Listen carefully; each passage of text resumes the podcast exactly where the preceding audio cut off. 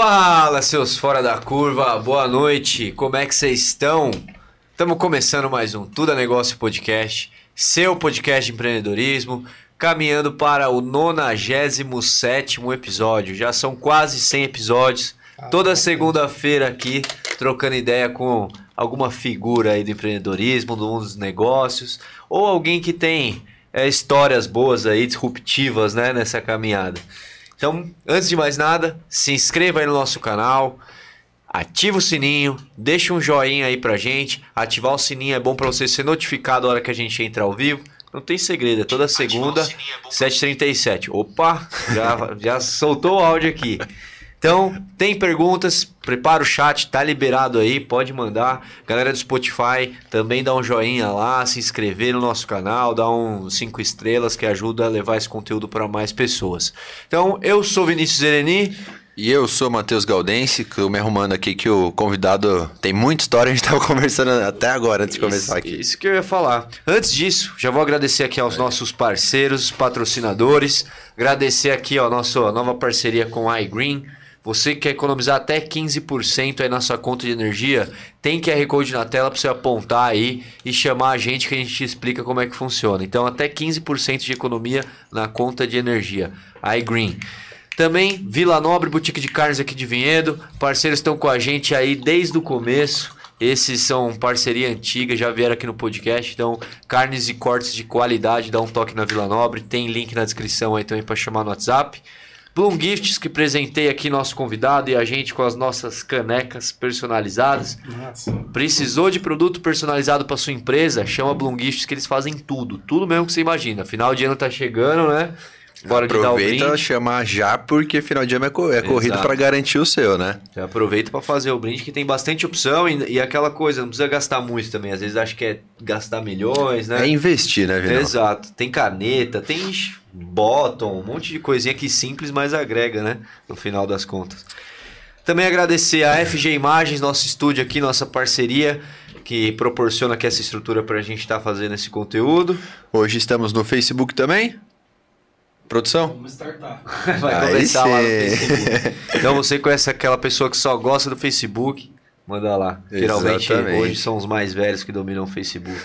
eu vou comentar isso, jeito. mas você que falou, então. Eu falo mesmo, não tem não, não tem rabo preso. Não, mas não. é para arrastar pro YouTube, né? Viu no Facebook, vai pro YouTube, se inscreve no canal, ative o sininho e vem que tem bastante conteúdo legítimo de qualidade para vocês e Cara, sei que faz a chamada hoje, mas estamos com uma fera aí em, em vários esportes, profissões, tudo mais. É, vou comentar. Só ia falar também antes, RD Summit, estaremos lá dia 9 de novembro. Então, semana que vem. Caraca, finalmente é. chegou, velho. Então, falar isso. Você que não garantiu ainda o convite, tá buscando aí, tem QR Code 15% off, acho que já tá no sexto lote mas tem 15% off com o nosso cupom Tudo e Negócio, ou apontar o QR Code na tela que já vai ter o cupom.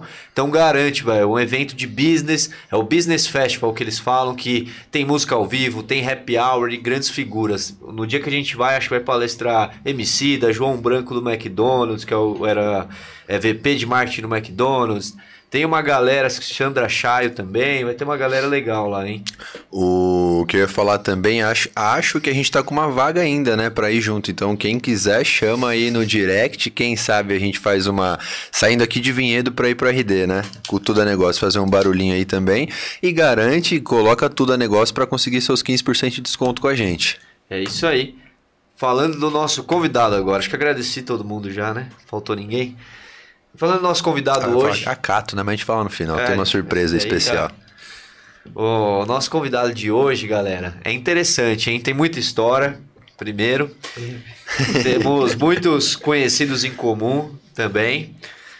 Esse cara aqui, ele. Vou falar só algumas coisas para vocês entenderem, mas tem uma coisa que me chamou mais atenção que tudo. Primeiro, cara, é para, paraquedista, piloto de paramotor, piloto de motocross, tem mais coisa ainda dessas doideiras? Já Car de kart. Kart. Cara, tem um monte de coisa que ele vai contar aqui.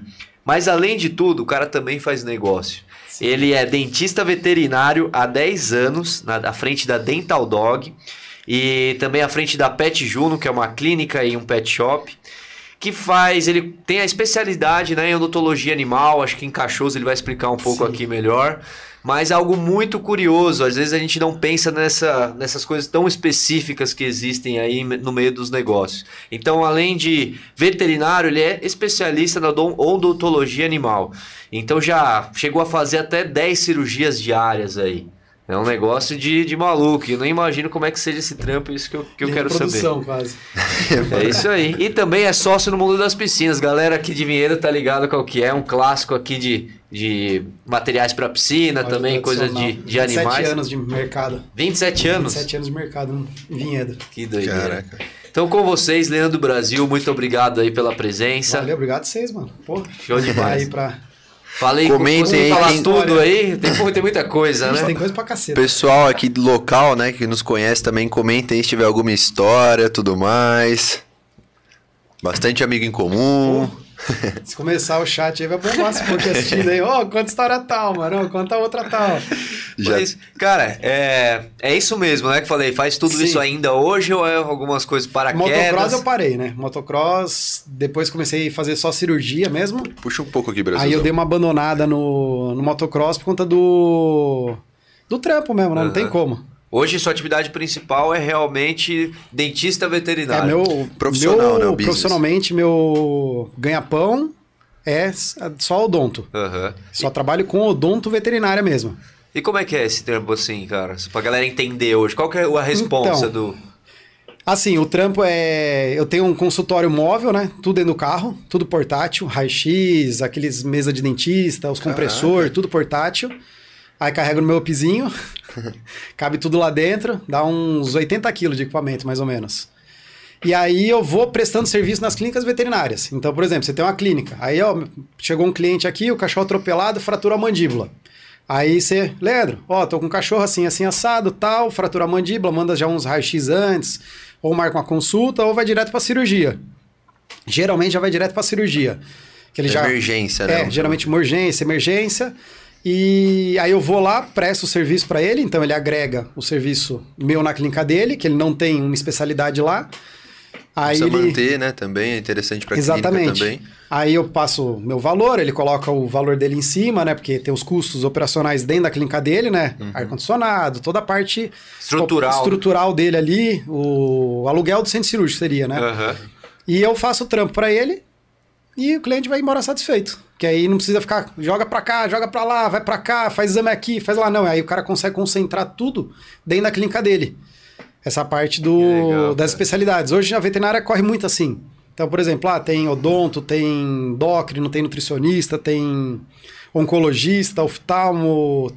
Pô, tem todas as especialidades. Caraca, tudo Tudo- animal. E, assim. Tudo para animal. E geralmente volante, né? Que aí a gente chama de volante, que é o quê? Que a galera vai nas clínicas prestando serviço. Entendi. Aí geralmente, ah, tem um hospital. O hospital tem a galera que trabalha lá, mas geralmente tem os profissionais volantes que vão lá para agregar o serviço no hospital. E aí vai. Isso é mais recente, Brasilzão, essa- essas es- é, especializações assim? Sim, a primeira especialização assim que começou a rodar volante foi a anestesia. Anestesia volante. Até quem é da galera da antiga aí conhece quem foi o pioneiro da anestesia volante foi o Cabide, Fernando Cabide, famoso em Vinhedo. Levantava 250 quilos no supino, velho. O cara é. O cara foi pioneiro e ele começou a prestar esse serviço volante porque a anestesia era uma coisa crítica.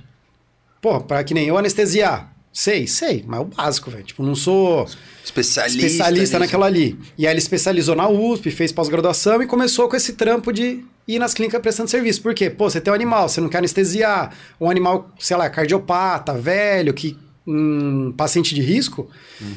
Pô, você fala, ah, não vou anestesiar. Você bota na mão de quem sabe. O cara só faz da vida, pós-graduado, especializado nisso aí. E aí dentro disso começou a formar as especialidades. Aí não vou saber te falar qual a ordem mais ou menos, não, né? mas aí mais pra entender um pouco da história. Exato. E aí, dentro disso, a galera foi pra esse mundo volante. Por quê? Porque aí você consegue ampliar, que nem. Você pega eu. O leque de serviço. Eu atendo de Campo Limpo Paulista, ali, essa região. São Paulo eu não vou. Eu vou até quase Campo Limpo. Até Americana, então você pega essa reta da Anguera, e de Indaiatuba até Águas de Lindóia. Aí você pega esse perímetro inteiro, Mojimirim, Mogi Guaçu, Pedreira, Amparo, Serra Negra. Nossa, tem muita cidade, eu falei É. isso, Então eu cara. vou rodando, chega, teve época Mas que eu uma- rodei 5 mil km por mês. Caraca. Mas só dentro, vamos dizer assim, desse, desse mapa que você... Desse, é, porque senão fica muito longe, velho. É. Aí, putz, que nem chamaram eu pra operar em São João, sei lá das onde. Duas horas e meia de rolê. Uhum. Aí eu falo, putz, aí é muito longe, né? Eu perco muito tempo de deslocamento, pra mim não vale a pena. Você acaba deixando de atender Ou a um pessoa exemplo, tira o né? dia, marca lá cinco cirurgias, seis, e aí eu vou lá, tiro Pra- o dia pra ir lá. pra que valer a vale pena a viagem. Senão não vale a pena. E isso é interessante para as clínicas também, porque elas não precisam ter dentro de casa as especializações, né? Exato. Que eu acho que é muito difícil, na É. verdade, daí hoje, não, né? custa caro, né? O vai manter, vezes? profissional. E às vezes aí nem tem tem que ter demanda. volume. É. Pra isso, às vezes não tem volume, porque cada dia aparece uma coisa diferente. Ah, um dia aparece um cachorro gordo lá que tem que passar com endócrino. Outro dia aparece um cachorro com a pele ferrada, vai, chama o dermato. Então, Isso como é, meio. boca, né? Vamos dizer assim. É. E como é meio. Não tem uma rotina fiel ainda, assim, dependendo da clínica, que é pequena, ou o cara ainda não tem. tá crescendo. E aí ele consegue crescer com tudo isso e a gente ajuda ele a crescer e ele ajuda a Aham. gente a crescer É, não, também. não perde, não perde o serviço e também não mantém um negócio, mantém o talvez negócio. não tenha essa demanda. né? Exato. Não tem esse custo. E me corrija se eu estiver errado, pelo que eu tô lembrando, mas isso acho que você foi sentindo um pouco o movimento, foi vendo que valia a pena, porque você já chegou a atender também, já chegou a Sim, clinicar também, né? sim. Do lado ali do, do mundo, Isso. né? Que eu lembro que tinha. É, tipo, que assim, a história é muito louca, né? Porra, repeti três anos na escola, fiz supletivo pra terminar a escola, porque não conseguia, não estudava, era vagabundo, né? Aquela coisa que. Só que eu tenho TDAH. Então tem um pouco desse lado aí, né? E não gostava de estudar mesmo. Aí eu lembro até hoje, mano. Um dia eu tava indo no Banco do Brasil, na porta giratória, encontrei a mãe do Toledo. A Márcia. É Márcia, né? Acho que ah, é não, não sei. o do. Frejó, que era dona do Frejó. Aham. Aí. E é, as mães reclamando dos filhos, né? Tipo, ah, puta, não sei o quê, não estuda, vagabundo, os moleques não gostam de estudar. Aí ela virou e falou: Não, mas eu botei o Guilherme no supletivo, ele terminou lá, putz, aí ele vai fazer o que ele gosta, acho que vai mais fácil, né? Aí, eu, mãe, deixa eu fazer o supletivo, caceta, deixa, deixa, deixa. e aí não ia. Aí fui, entrei no Ana Vasques. Ana Vasquez. Ana Vasques, porra, salvou a pátria de todo mundo. Até a Isabelle Fontana, filho, fez Ana Vasques. aí o. A gente pegou, aí terminei, aí comecei a fazer faculdade de propaganda e marketing, na Unip, à noite. Aí entrei na faculdade e tal, até que tirava nota boa, mas toda sexta-feira tinha umas corridas do Campeonato Brasi do Paulista ou Brasileiro, eu dava um perdido na sexta pra ir pras corridas, né? Motocross. É, de motocross. Quero que você explique depois, tentar resumir um pouco antes de você Sim. chegar até a faculdade, mas pode continuar. Aí, na minha sala, velho, entrei na aula, olhei um brother meu, de Valinhos, da Veracruz, oficina Veracruz de Valinhos.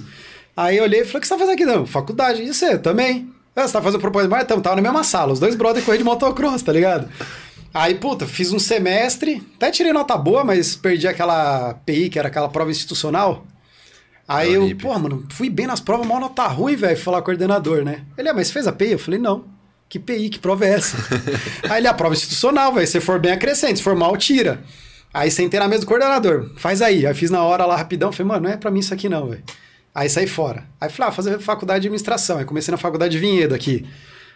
Porra, aí tinha Devair, o Wilson, professor, tá ligado? Falei, eles. mano, voltei pra escola, tio. Porra, os professores da escola, mano. Carlão, pá. Aí eu, caceta, fiz a primeira, começou Fordismo, marxismo, cara, é quatro. Falei, mano, nem Não fiz a é, segunda não é. prova, não é isso. E aí, quando a gente montou no Mundo das Piscinas, o Pet Shop, Banhotosa Clínica Veterinária, a Patrícia, que hoje é da Só Pet ali, em cima da loja, um quarteirão pra cima. Sei, não, sei, sei. Ela trabalhava lá com a gente, que ela voltou da Dinamarca e tal. E ela queria voltar a trabalhar, mas não queria montar uma clínica. A gente, ah, então a gente monta a clínica e você vai trabalhar. E aí montou o esquema, começou a trabalhar com a gente. Aí eu, porra, eu sempre curti bicho, tá ligado? Sempre assisti Discovery Channel, os programas e tal, mas, porra, eu era vagabundo, não gostava de estudar. Falei, mas tem que estudar um monte, isso aí não vou, não quero. Aí eu ficava no caixa, fazendo os correria, pra cá, pra lá, levar produto tal, não sei o quê. Às vezes tinha cirurgia, eu subia. Aí ia lá olhar, né? Dar umas bisbilhotas, tava na cirurgia de curioso. E aí, como eu curti o negócio, falei, porra, da hora, né, mano? Abre o bicho, pá, não sei o quê. Aí, irado, ela um dia, velho. ah, me ajuda aqui, me ajuda ali, me ajuda lá, me ajuda aqui. Aí eu curtia, daqui a pouco berrava, ô Leandro, vai fazer o caixa. Aí eu, não, pede pra alguém aí, tô ajudando aqui. Não, vai fazer o caixa, é pra você ficar no caixa. E eu, porra, aí comecei a fugir pra lá. Aí ela, a Patrícia, começou, meu, vai fazer veterinária, você leva jeito, você tem dom pra isso, você, você gosta. Aí eu, não, mano, tem que estudar muito, pelo amor de Deus, faculdade federal, tem que passar em federal. Não, não sei o que, vai e ficava, sabe, alfinetando ali. Aí um dia a gente tinha uma São Bernardo, a gente foi castrar ela, aí o Patrícia, deixa eu pegar a veia aí. Ela pega, aí eu pá, pá, pá, peguei de primeira. Ela, caralho.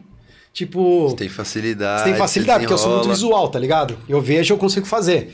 Aí, pá, beleza. Aí foi castrar. Aí ela foi, ó, abre aqui, ó, pega aqui. Aí ela fez a parte principal, ó, dá uns pontinhos aqui. Meu, aí ela começou, vai fazer, vai fazer. Ah, mano, quer saber? Já comecei duas faculdades, parei, que quer começar a terceira? Aham.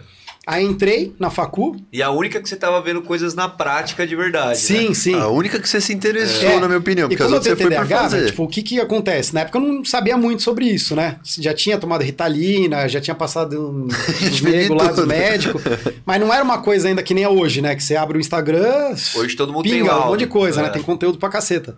Era mais devagar, era E mais aí devagar, eu sou muito imediatista, tá ligado? Tipo, tem que ter o resultado ali pra ter o quê? Pra ter prazer da coisa, que senão não tem a... Se como você fala? não se interessa muito. É, não tem assim. motivação, não vai, tá ligado? Aí eu peguei, falei, ah, quer saber, vou. Aí comecei. Porra, mano, eu entrei, a aula de anatomia, as paradas todas, curti. Porra, legal pra cacete esse troço, né? Tinha que estudar, mano. Aí entrei, só que eu entrei na Unip no segundo semestre. Então eu peguei anatomia 2, fisiologia 2, bioquímica 2, peguei tudo 2. Já entrei tomando no cu já. Eu ia falar isso, já. Aí só eu, que você, você tinha uma mano, noção só que eu curti pelo. a parada, tá ligado? Era legal, mano. Prestar atenção na aula, pá, não sei o Então, quê. Mas já tinha uma noção básica pelo que você estava trabalhando, sim, não? sim. Então Eu já era um. praticamente estagiei aí quase um ano. Assim, É, eu meio, falei, então umas meio coisas você já estagiando assim, Formal, sem- né? É. Aí eu peguei, falei, ah, é isso, mano.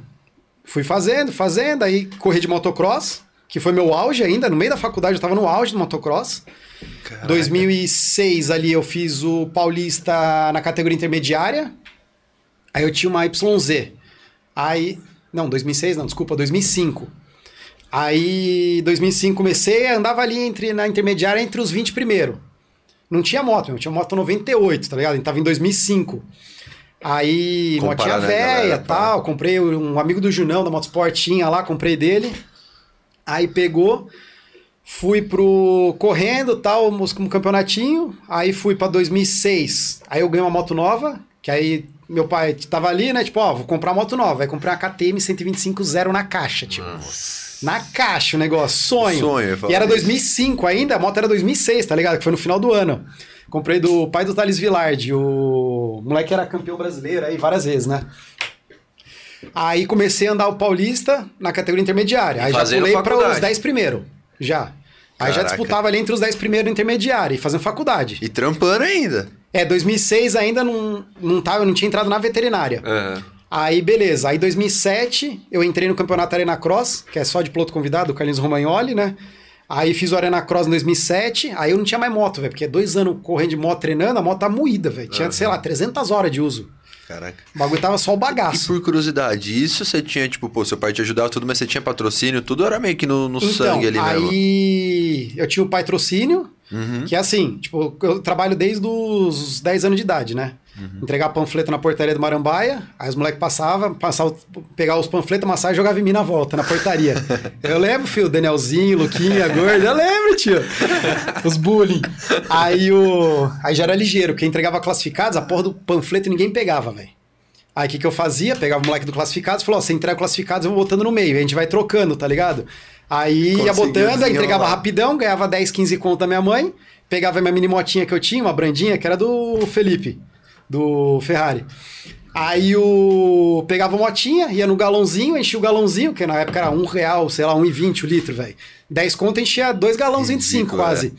é. Enchia o tanque da motinha, velho, descascava o final de semana inteiro, tio. Jogava as pernas assadas, tanto andar de moto.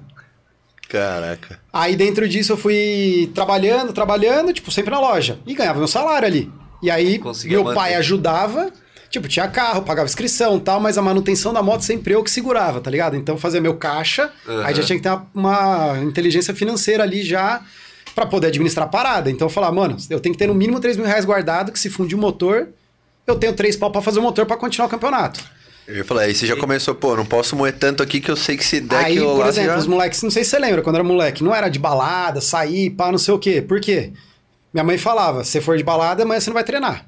Aí eu falei, não, então eu vou ficar em casa Tinha e vou andar de moto amanhã, tá ligado? Aí o... Aí eu pegava, não saía de balada, não, cur- não curtia muito também assim, economizava pra andar de moto E aí eu ia fazendo as paradas. E aí mesmo pagava inscrição, aí comecei a ter patrocínio da patrocínio, né? É ajuda, né?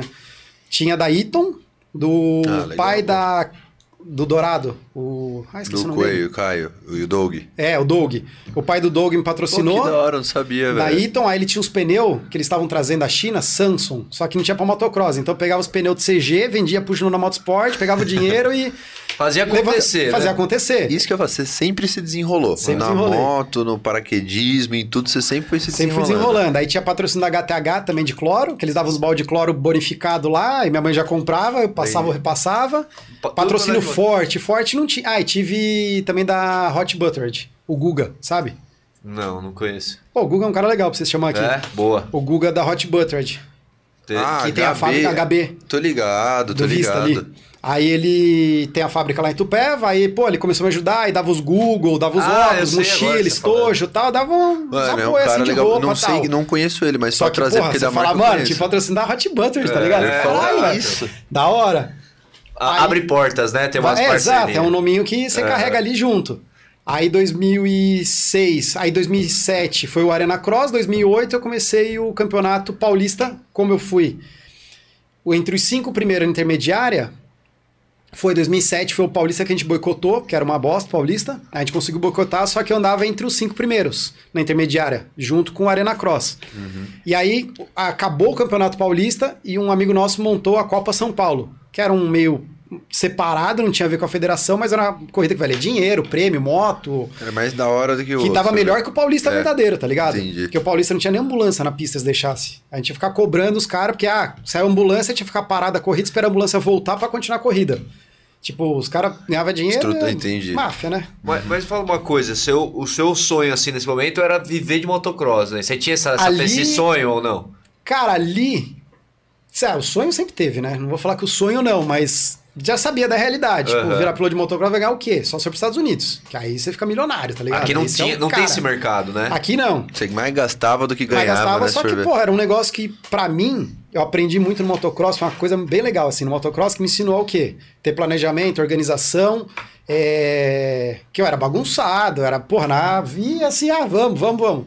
Aí, pô, faltou a ferramenta, caceta, mano, tem que organizar a parada, tal, pô, vai ter corrida já tal, tem que treinar, tem que isso, aí Planejamento, né? começando a construir um negócio, por quê? Pra você chegar, ser campeão, você tem que construir a parada, que não é um negócio. Por isso que a gente fala, tudo é, negócio. Exato, é que nem um negócio. Tipo, você tem que ter o planejamento, organização pra desenrolar o negócio. E o treino, né?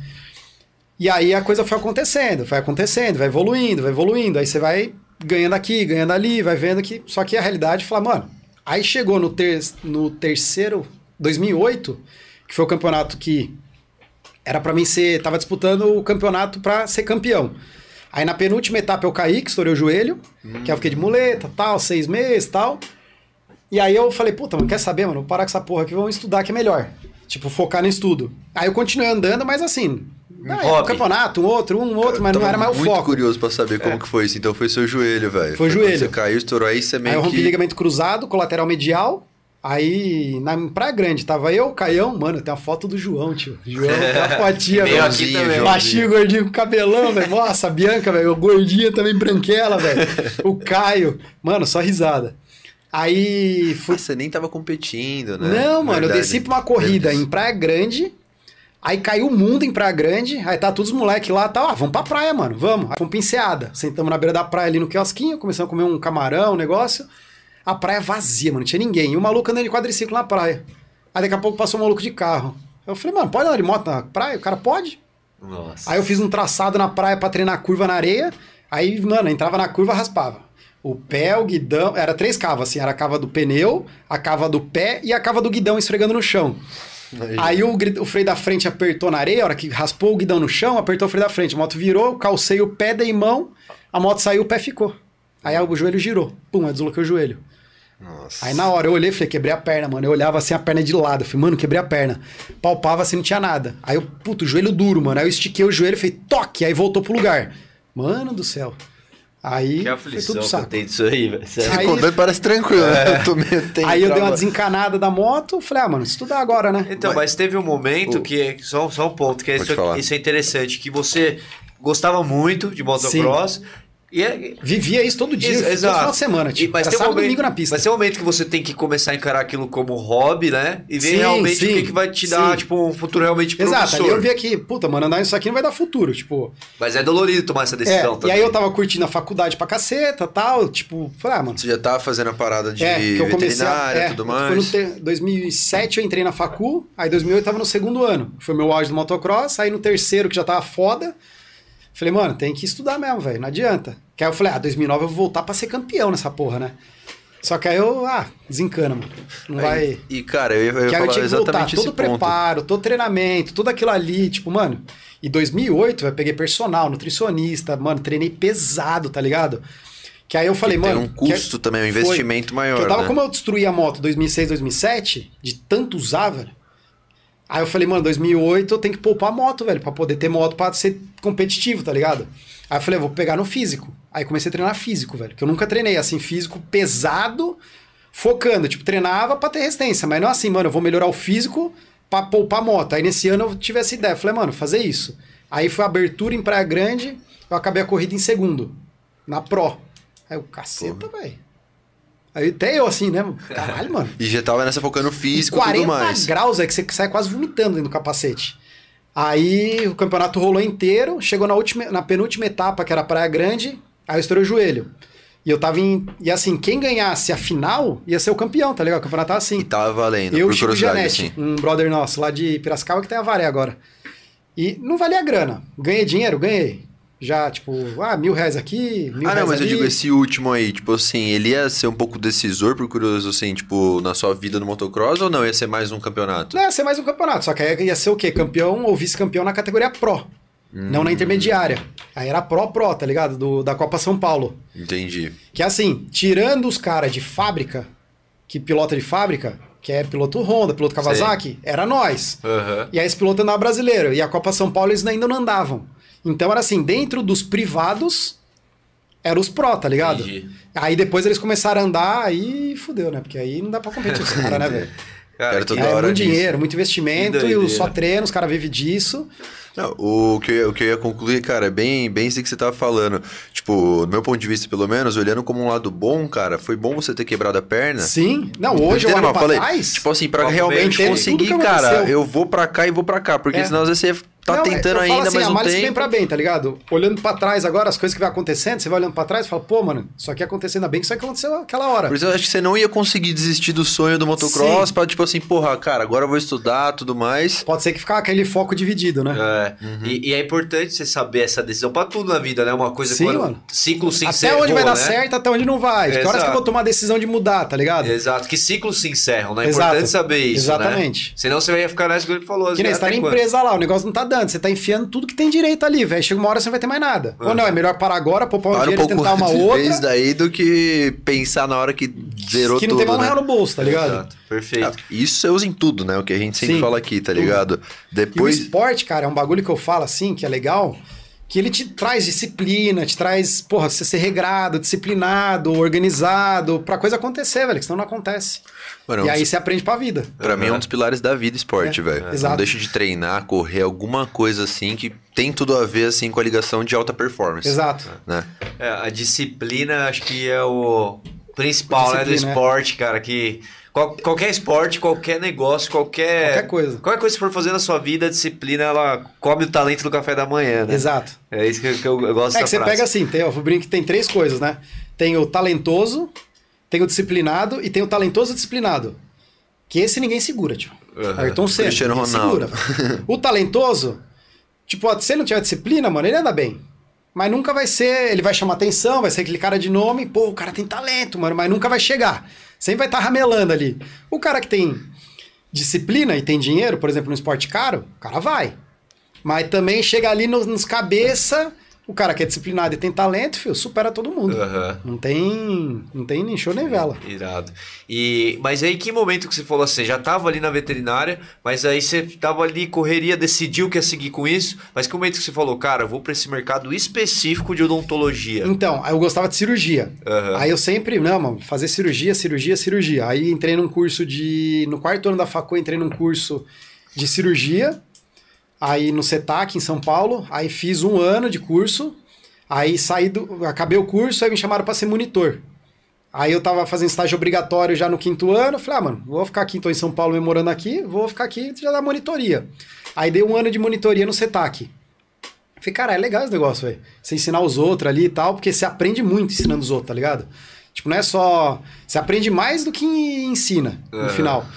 Aí fiquei ali e tal, aprendi bastante, só que eu olhava as ortopedia, velho, que era o que eu gostava. Falei, putz, mano, esses bagulhos dá BO pra caceta. A curva de aprendizado é longa e não tem, assim. E não. Eu posso fazer tudo certinho. O dono soltou o cachorro no quintal com uma placa na perna, velho. Vai dar ruim. Você tem que poupar o cachorro. Então, assim. Aí eu via muito problema. Falei, putz, velho. Tá, é legal, mas. Será? Não é? Aí fiquei ali. Falei, mano, quer saber? Vou me formar. Vou clinicar uns dois anos e pensar no que eu vou fazer. Que a clínica eu falo pra todo mundo, velho, na veterinária. Todo mundo sai querendo especializar ou já entra na, facu... na pós-graduação no último ano da facu já. Aí o cara não clinica, eu falo, aí você monta uma pirâmide inversa, velho. Não tem base. Não vai ficar, não equilibra. Você, uma hora você vai cair. Uma hora você vai cair. Agora não, você clinica ali uns dois, três anos, quatro, você cria uma base sólida pra vir construindo a especialidade. Que aí, pô, você tem uma base sólida, clínica, você tira Total, de letra. velho. É tipo aprender de tudo primeiro, saber um Exato. po- tudo um pouco. E né? depois vir refinando a coisa. Não, você vai refinar a coisa sem saber nada. Esquece, não, Não, e é prática, né, velho? Aquele atendimento, chegar ali, o feijão Malícia com com o arroz. proprietário, lidar com pessoas, que é muito difícil isso, que aí é pô, trabalhando na do loja. que lidar com os animais. É, o problema não são os cachorros, são os donos, né? Aí que nem no mundo das piscinas eu fiz muito curso de venda, técnica de venda, é... Pô, que nem a Cibrap dava curso de venda, ia lá fazia. Ah, curso disso, curso daquilo. Aí trabalhei de piscineiro, trabalhei de, de instalador de bomba, instalador de aquecedor, instalador de aquecimento solar nos telhados, tipo, fiz tudo, mano. Caraca, tudo. então, que assim, vim lá de baixo entregar panfleto, aí comecei a andar com os piscineiros, aprender a limpar a piscina, porque você vender cloro sem saber limpar a piscina. Senão, como que você vende um produto? Aí você aprende a limpar a piscina. Aí aprendi a instalar. Isso aí que é o Robertinho. Instalar bomba, vinil, piscina, isso, aquilo. Aí sabia fazer tudo. Hora. E E aí- trouxe esse aprendizado pro. né, e aí, tudo isso tudo. que eu construí de aprendizado, aí depois fui pra dentro da loja, aí ficar de vendedor. Aí daqui a pouco ia Sentia fazer os corre, as- buscar mercadoria pra cá, pro caixa. E o caixa odiava ficar, né? Porque eu falava, mano, chegar no final do dia, sabadão, 5 horas da tarde. Você querendo sair louco, mano. Começava, caixa não bateu. Caixa não bateu. Eu falei, ah, Volta, quer saber? Eu não roubei, mas que eu dei um troco errado, velho. Depois largar pra minha irmã. Duda, resolve essa porra aí que eu não tô conseguindo. Aí ela achava os erros. Ah, esqueceu de lançar isso, aquilo. Dá Aí- uma cirurgia que eu faço, mas não me deixa sozinho no caixa. né? Exato, mano. Nossa, e você quer me deixar entediado, tio. É me trancar num lugar, ficar parado. Tipo, por isso que eu gosto do volante da Odonto, tá ligado? Porque eu tô cada hora numa clínica. E ficar numa clínica parado, vendo todo mundo, mesmo dia, com a mesma rotina, velho. Nossa, me dá Não é pra você. tipo, não é pra mim. Então, pô, cada dia eu tô num lugar novo, conversando com gente nova. Putz, é Isso é dinâmica, da hora, você se parada. conhecer, assim, E é onde pra- Uhum. eu mais aprendo. Porque eu chego aqui, troco ideia com você, com você. Aí você é especialista numa coisa. Você, puta, aquilo, eu te ensino uma, você me ensina outra. Aquela Rola uma troca, né? E aí você vai aglomerando o conhecimento absurdo e vou passando o conhecimento pros outros também. Então você vira meio que um. trocando informações ali. Aí, pô, tenho dificuldade, pô, tô com dúvida nisso. Aí você pega um artigo, vai ler um material, algum livro, Sim. algum artigo, um paper e tal.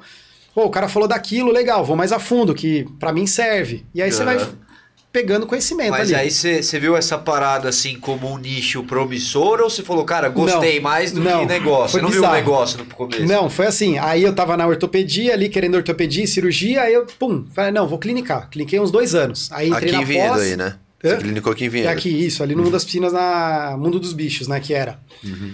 Aí comecei a fazer a, aí a veterinária, tipo, sempre sobrava o quê? Pro estagiário limpar a boca, tá ligado?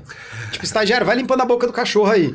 Ah, legal, tal, ia estudando, vendo umas coisas, tal, o anestesista que era o Matheus na época, dava umas dicas aqui, umas dicas ali, aí pegava um livro aqui, aí lendo e falava, ah, mano, a gente faz um monte de coisa errada. Aí, beleza. Falei, ah, quer saber, eu vou entrar na pós de odonto. Aí todo mundo, mano, odonto não dá dinheiro, odonto não serve pra nada, odonto todo mundo faz, velho. Ué, daí? Foda-se, tipo, vou fazer odonto, velho. Aí entrei na pós assim, ah, é igual a faculdade, vou ver qual é que é.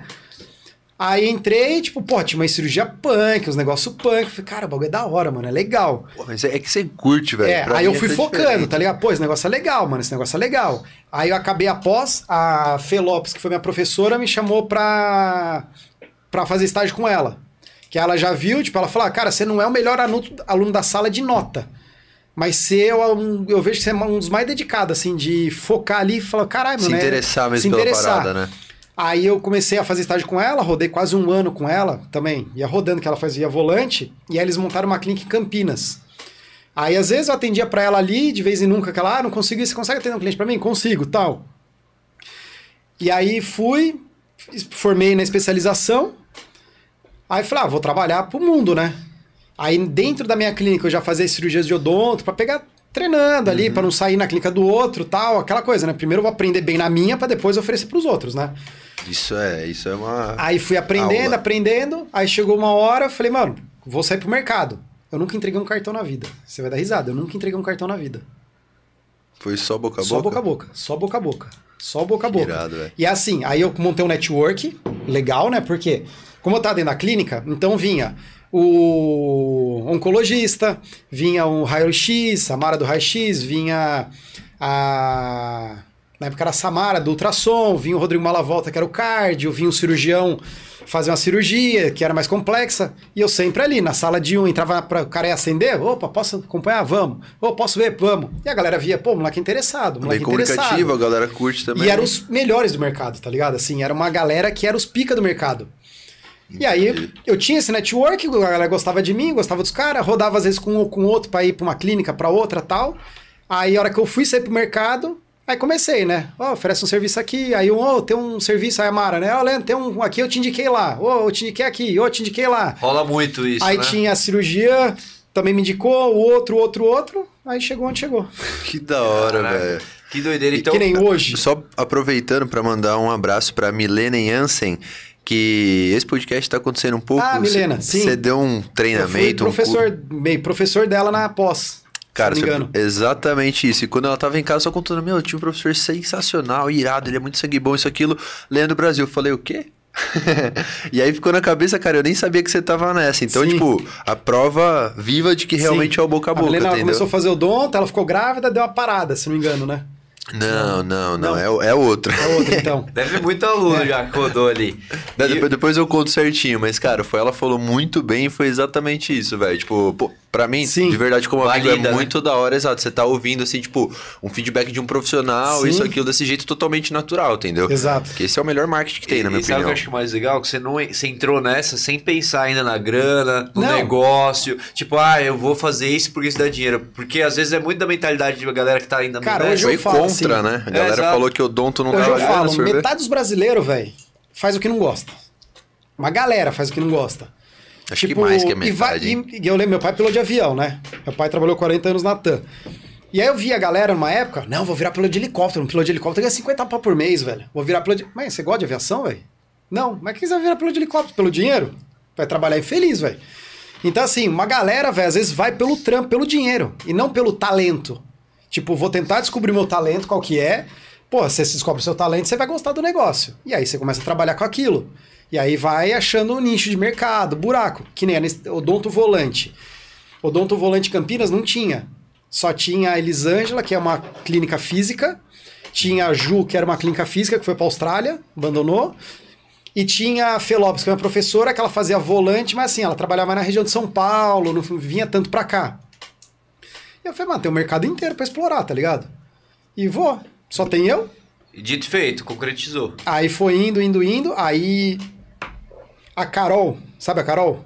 Teixeira? Marambaia. Sim, sim, sim. Aí a Carol fazia veterinária na Unip, ela foi bicho, bicho meu, né? Da Facu. Sério mesmo? Que Aí ela moto, fez um né? estágio. Isso, né? De moto. É. Aí começou a fazer uns estágios comigo tal, curtiu, falou, ah, vou fazer odonto também.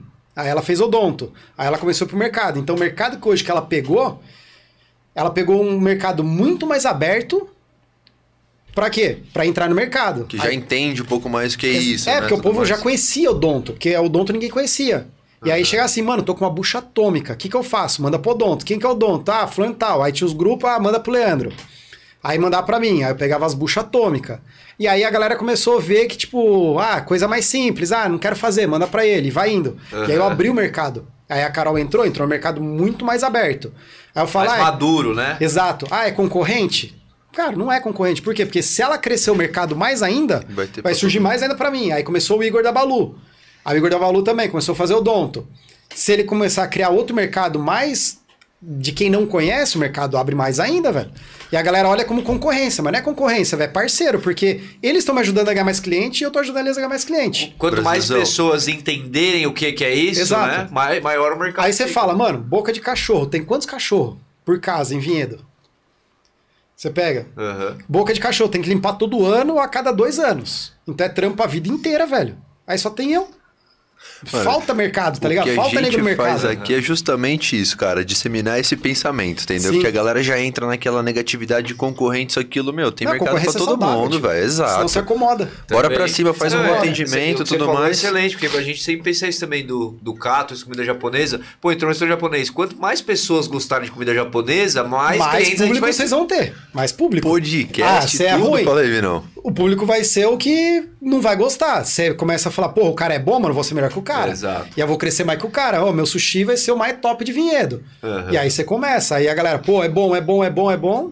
Pô, boca a boca, melhor mercado que existe. E hoje essa Exato. demanda assim aqui, como é que é assim? Você, quantas cirurgias você faz por dia? Aciona só emergência? Como é que brota o trampo Aí hoje, você? assim, tipo, eu tenho o meu zap, eu tenho um funcionário hoje que trabalha comigo, que chegou num ponto, velho, que eu tava pegando assim, eu chegava, eu opero o dia inteiro. E é tudo pelo zap, tá ligado? Não tem nem ligação, os clientes nem ligam, é tudo pelo WhatsApp. E aí eu chegava em casa às 6 horas tal, pegava o WhatsApp e até umas 9, respondendo, todo mundo, passando, agendando, aquela coisa. Tipo, então assim, tava no carro, às vezes né? aqui, né? Ô, beleza, marca aqui, marca ali. Aí eu já tá pegando a versão do WhatsApp, velho. Aí chegou uma hora que eu falei, mano, quer saber, velho? Preciso contratar alguém pra me ajudar. Só que aí fica aquela coisa, né? Pô, será que a pessoa vai fazer igual eu, bem igual eu? Você quer concentrar tudo com você, tá ligado? Aí é aquela coisa, ninguém faz nada grande sozinho, tio. Você tem que ter alguém Exato. pra ajudar. Que aí co- começa a juntar todo mundo, começa a crescer. Aí eu peguei um funcionário, aí o que aí começou a coordenar o WhatsApp, ficar respondendo, agendando essas e aí coisas. você foca no que você é realmente Exato. bom, né? E aí eu foco na cirurgia, atender bem o cliente, tipo. E aí você fica mais tranquilo ali, porque, pô, eu sei que a hora que eu sair da cirurgia vai ter 50 WhatsApp pra responder, velho. Fora não que é você tem uma que dirigir pergunta. até outro lugar, Uma né? pessoa é, mano, é pelo menos quatro frases, tá ligado? Muito específico, né? Você tem que explicar, geralmente. Jesus, filho, é, dava um trampo o negócio. Aí eu contratei um funcionário, achando, pô, mas tem que pagar um funcionário, é dinheiro tal. Pô, aumentou meu faturamento É um investimento, absurdo. né, Por quê? Porque sobrou mais tempo pra eu focar onde eu ganho dinheiro, tio. Que é na cirurgia. ele focado em E ele atendimento. focado em agendar. Aí Uhum. que eu fiz? Pago o salário, pago mais 1% de comissão do faturamento total pra ele. Que aí ele corre atrás também do quê? Que eu ganhando, ele ganha. Continuar aquele atendimento igual você fazia. Exato. Aí Legal. vira e mexe, ele tá no carro, "Ô, responde esse, responde aquele. Eu respondo a galera, mando o áudio, pra galera ver que eu tô ali ainda. Mais tá humanizado ainda, Tipo, né? exato, Tipo, não joguei na mão do funcionário e foda-se. Tipo, Aham. não, eu tô ali ainda. A galera vê que, ó, então, ó. E por muita coisa, o profissional vem, manda o caso, falou, tô com um cachorro assim, assim, o que, que tem pra fazer? Aí eu- ele não consegue responder. Já, tá, Não, já aprendeu pra caceta, tá ligado? Tem um monte de coisa que ele já responde. Até começou a fazer faculdade agora em veterinária porque ele se encontrou, velho. Que legal, velho. Sério mesmo? Sério, ele trabalhava na loja, aí ele saiu da loja, entrou na Unilever, fazia faculdade de engenharia. Aí ele, mano, não é isso. Aí saiu.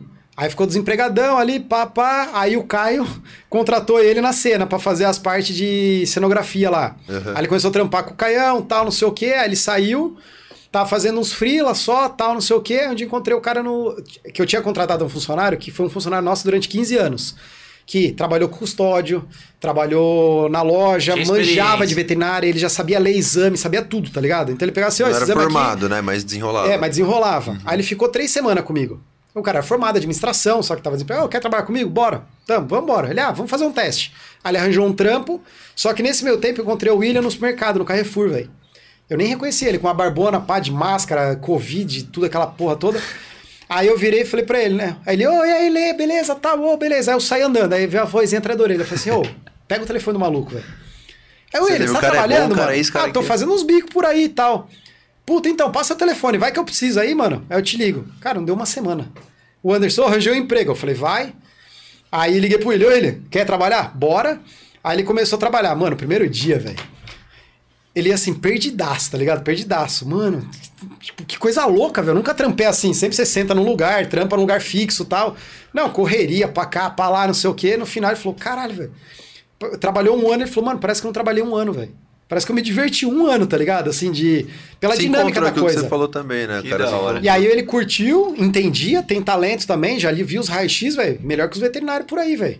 Tinha raio-x chegava assim no laudo, ah, não tem fratura. Ele falou, mano, tô vendo a fratura aqui, não tem? Eu falei, não, realmente tem, não tá no laudo, mas tem. E ela tava fraturada.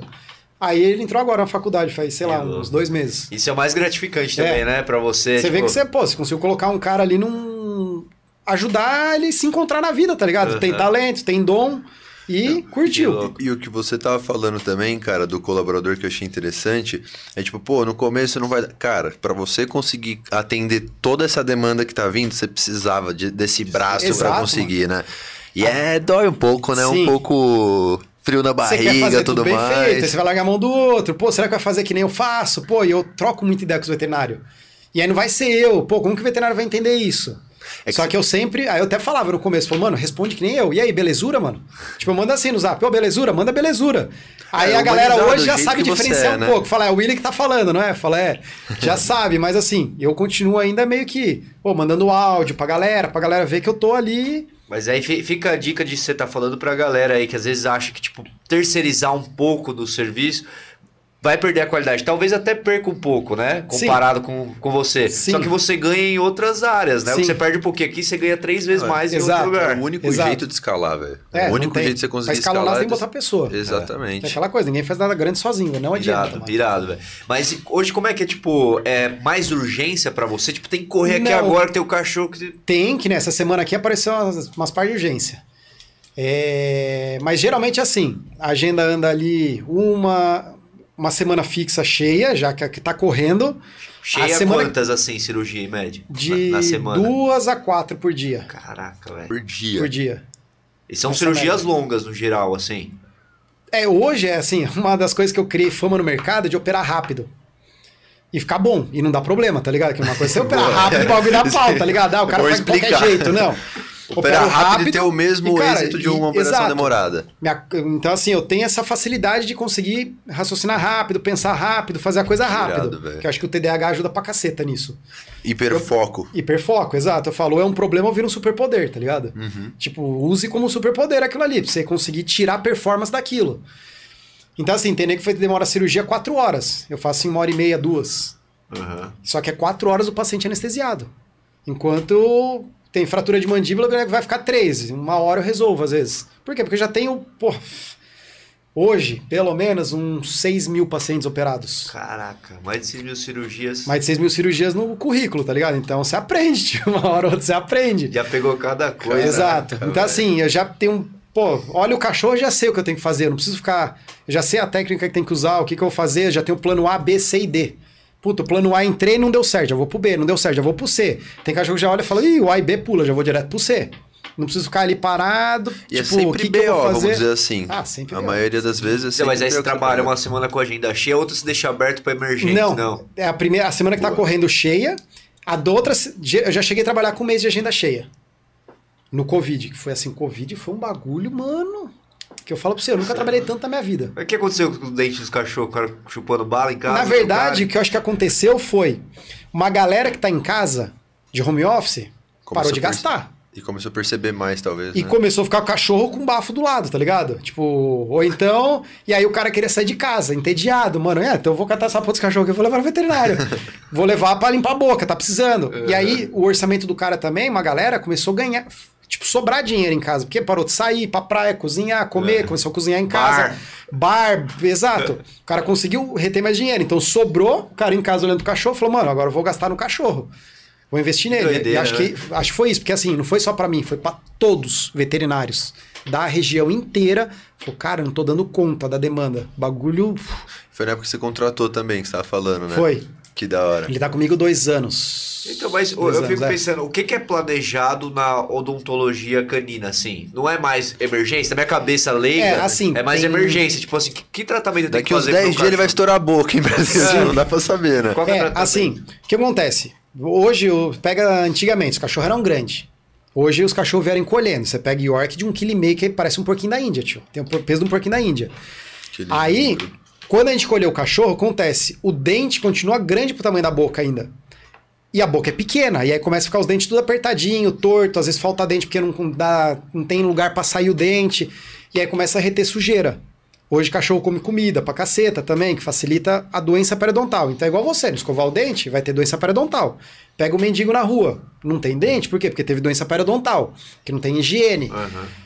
Ah, tem que escovar o dente do cachorro todo dia? Tem. Uma vez por dia? Tem. É o correto? É. Todo mundo faz? Não. E aí Eu já me começa a surgir os mal, já. problemas. E aí vem um outro ponto. O cachorro era um ser selvagem, do mato. E a gente pegou e domesticou esse ser selvagem para ser nosso parceiro ali de caça, de guarda, de tudo isso. E como o cachorro via a natureza? Você pega um lobo-guará, pega uma raposa. Cara, você pega uma raposa de 8 anos, não tem doença periodontal. Às vezes tem um dente quebrado, mas não tem doença periodontal, às vezes. Na grande parte. Pega essa raposa, põe dentro do zoológico. Vai começar a ter doença periodontal. Por quê? Porque todo o manejo alimentar dela mudou. Que ela tinha que caçar a presa, aprender a presa, lacerar a presa e engolir, porque cachorro não mastiga. Esse é o fato, eles não mastigam. Tanto o cão quanto o gato não mastiga. Eles usam a boca para quê? Para rasgar o alimento, lacerar o alimento e engolir. Diferente da gente que tem que macerar o alimento. Então a gente mastiga, porque a digestão começa pela boca para ir pro estômago. Eles não, é só engolir. Por quê? Se ele ficar ali mastigando tudo que ele come, ele vai ficar três horas mastigando o- o- a presa dele, ou vai vir um outro predador e predar ele, ou vai roubar a presa dele. Então ele tem que ser rápido. E a gente pega tudo isso, é, faz o quê? Faz virar uma farinha, compacta ela, vira um pellet de ração e oferece pro cachorro. E aí você oferece aquela micro bolinha que ele engole de uma vez, vomita, sai tudo inteiro as bolinhas, não mastiga. A partir do momento que ele não mastiga, ele perdeu a função mastigatória. Parou de mastigar, perdeu a função mastigatória na vida doméstica. E aí não tem atrito no dente, não tem mastigação, não tem função.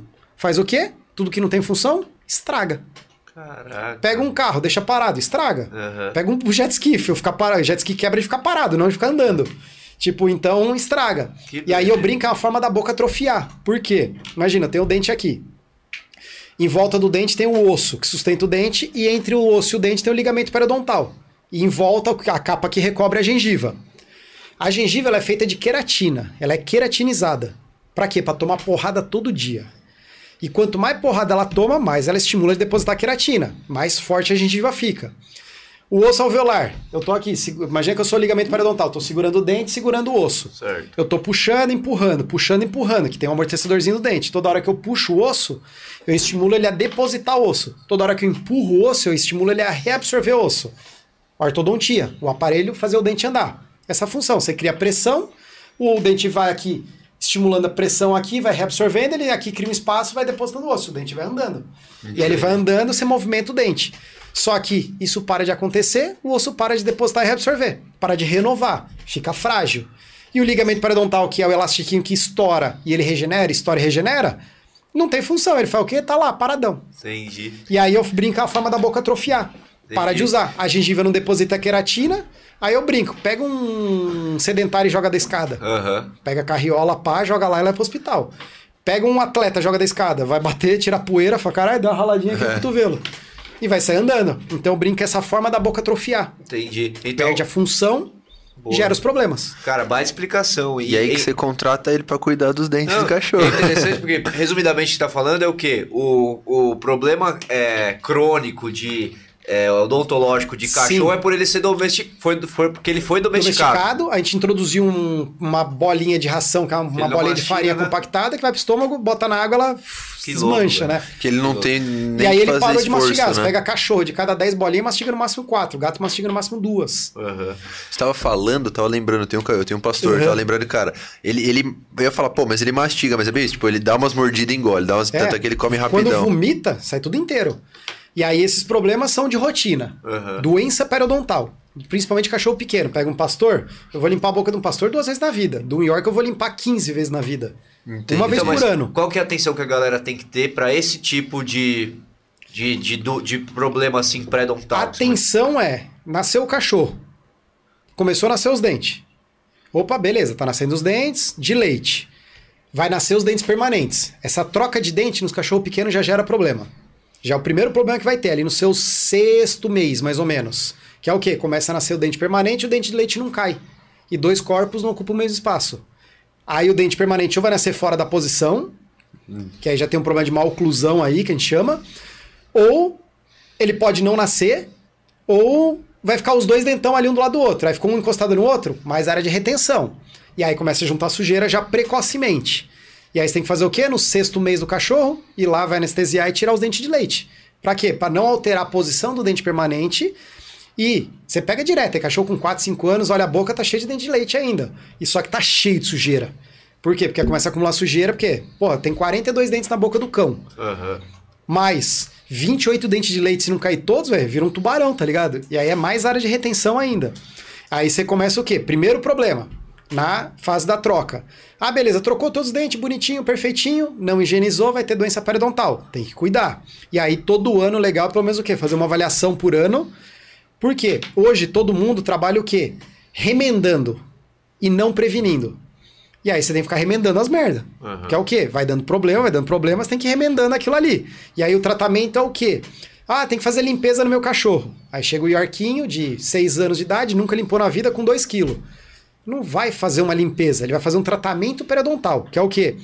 Eu vou olhar a boca dele inteira, vou ver aonde tem bolsa periodontal, tem raiz exposta, tem dente mole, vou olhar tudo aquilo, já tem um panorama clínico. Radiografo aquela boca durante o procedimento para ter a visão da sujeira embaixo do tapete. Para ver raiz de dente, ligamento, osso, o que, que tem e o que não tem. E aí, dentro disso, eu tenho o diagnóstico ali já na hora, e aí eu já começo o tratamento em seguida. Você tem quase todos Porque o paciente está está anestesiado. Você tem quase todos esses Tudo no equipamentos no carro. Caraca, animal. Aí tem o paciente tá anestesiado, aí já começa. Aí eu faço o quê? Os dentes comprometidos, já extraio esses dentes comprometidos. Os dentes bons, faço a raspagem desses dentes e depois o polimento final desses dentes. Entrega em ordem. Ah, perdeu, sei lá, um York de 6 anos, vai perder pelo menos um, se for ruim, metade da boca. Uns 20 e poucos dentes. Ah. E aí ele vai voltar pra mim. Depois de um ano. Se voltar depois de um ano, eu vou fazer só limpeza, só uma raspagem e um polimento, que nem Mas dentista faz. Como ele não utiliza, Brasil, tipo, vamos dizer assim, os dentes para se alimentar, então mesmo você retirando essa quantidade de dente aí, não, Não faz muda. falta. Fica até melhor, porque acho que fica mais... É mais- isso que eu falo pra todos Menos os clientes. irritante, né? O cachorro vive melhor sem dente e sem dor do que com dente com dor. Porque o dente dói. E o cachorro mascara. Por quê? Porque é um animal selvagem. Se ele mostrar que ele tá com dor na natureza, pega lá. Tô vendo Discovery Channel. Tá o leãozinho lá na espreita, a zebra, passando umas quatro zebras. A última tá mancando. Aqui, ó. Quem que ele... Quem que ele vai olhar? Fala, "Fio, eu vou na manquetola, tio. Não, vai. Mais fácil eu gastar menos energia. Vou pegar o mais forte do bando? Não. O instinto, né? O instinto. Que louco. Então o cara. animal ele não demonstra, ele mascara isso. E outra, a dor ela é devagar, progressiva e gradativa. Não é que nem eu pisar no rabo do cachorro ele virar e te morder e dar um grito. Não. É que nem hoje, eu encostar o dedo no seu braço, você sentiu o toque. Daqui três anos, filhão, cada dia eu tô botando mais pressão. Daqui três anos meu dedo tá atravessando seu braço. Aham. Brinco, dói? Não dói. Por quê? Porque já acostumou ali. Entendeu? Por quê? Porque o corpo se adaptou àquilo ali. Criou uma forma de ficar um buraco sem doer. Mas quando você coloca o brinco, dói. Que Agora hora. imagina, todo dia aquele brinco vem inflamando um pouquinho mais. E daqui a pouco sua orelha tá um caminhão. Sim. Então, Só que você acostuma. era isso que eu ia te perguntar. Como é Mano. que identifica, tipo, que o cachorro às vezes tá com um problema é, odontológico? Prime- o primeiro sintoma do cão, do gato também, mas o gato é um pouquinho diferente. É, mas o primeiro sintoma é mau hálito. Dos bravos. Não, às vezes não, É velho. normal. Às vezes você começa a falar, pô, o cachorro começou com bafinho. O que, que é o bafinho? Fermentação de matéria orgânica. Se tá fermentando, tem bactéria. Se tem bactéria fermentando, tem problema causando. E assim, ah, beleza, então peguei no estágio inicial, só tem uma gengivite. Que nem humano, por exemplo, o cara passou fio dental, sangrou a gengiva, passou fio dental, sangrou a gengiva. Na terceira vez fala, preciso de um dentista. Então, o cachorro, todo mundo trata tudo, menos a boca. Por quê? Porque a boca, a galera só olha e fala, ah, a cor da mucosa, acabou, pronto, passou. E aí, quando o problema que o cachorro, às vezes, ele não para de comer. Não para de comer. E aí, o que, que é legal pra mim? Eu falo, isso é o mais sensacional, velho. Que o cara traz um cachorro de 10 anos, vamos pegar lá, um exemplo. Um poodle de 15 anos. Chegou pra mim. Ô, doutor, e tal, então. eu ia ó, falar vira-lata, limpar." mas vira-lata não tem essas coisas. É, vira-lata é menos. Aí, ah, então, vim limpar a boca, queria limpar a boca do meu cãozinho e tal, como que é? Aí eu falei, então, não é limpeza, pro- provavelmente é um tratamento. Ah, já caiu o dentinho dele já. Eu falei, então, se já caiu o dente, que o negócio já tá em estágio avançado. Porque já caiu o dente sozinho. Não, cai, cai seu dente cai sozinho? Não. se cair, tem algum problema. Só que a gente ouve o quê? A famosa frase, nossa, tá velhinho, já perdeu os dentes. É o que a gente ouve de rotina. Se você ficar velho e perder os dentes, tem algum problema. Você ficou velho, por quê? Porque a doença periodontal envelheceu junto com você e evoluiu junto. Não tratou, né? E Vamos não dizer assim. tratou. Orelha ficou vermelha, leva no veterinário, trata. O olho ficou vermelho, trata. A pele ficou vermelha, trata. A boca ficou vermelha, deixa. E aí é cultural na veterinária, estamos mudando isso. 10 anos aí que trabalha formiguinha. A gengiva ficou vermelha, tem que tratar. Que ela é reversível, não vai perder dentes, ela só ficou vermelha. Só que ela passou do vermelho para uma retração de gengiva, é irreversível, vai perder o dente. Não tem como voltar atrás. A gente tem uma retração grande, tem que tirar o dente e meter um implante, às vezes. Então, E, e é real, cachorro de raça nesse sentido dá mais biocos vira-lata? Hoje varia. Ele tem uma genética melhor, isso é fato. Tipo, ele é mais resistente em muitas coisas, mas se você cuidar que nem ser humano, vai ter problema, tipo. Não Entendi. tem. A humanização dos cachorros é o maior dos problemas da vida. O excesso de humanização do cão, fazer ele querer viver que nem pessoa. Não é que nem pessoa. O cão ele é para viver que nem matilha na natureza.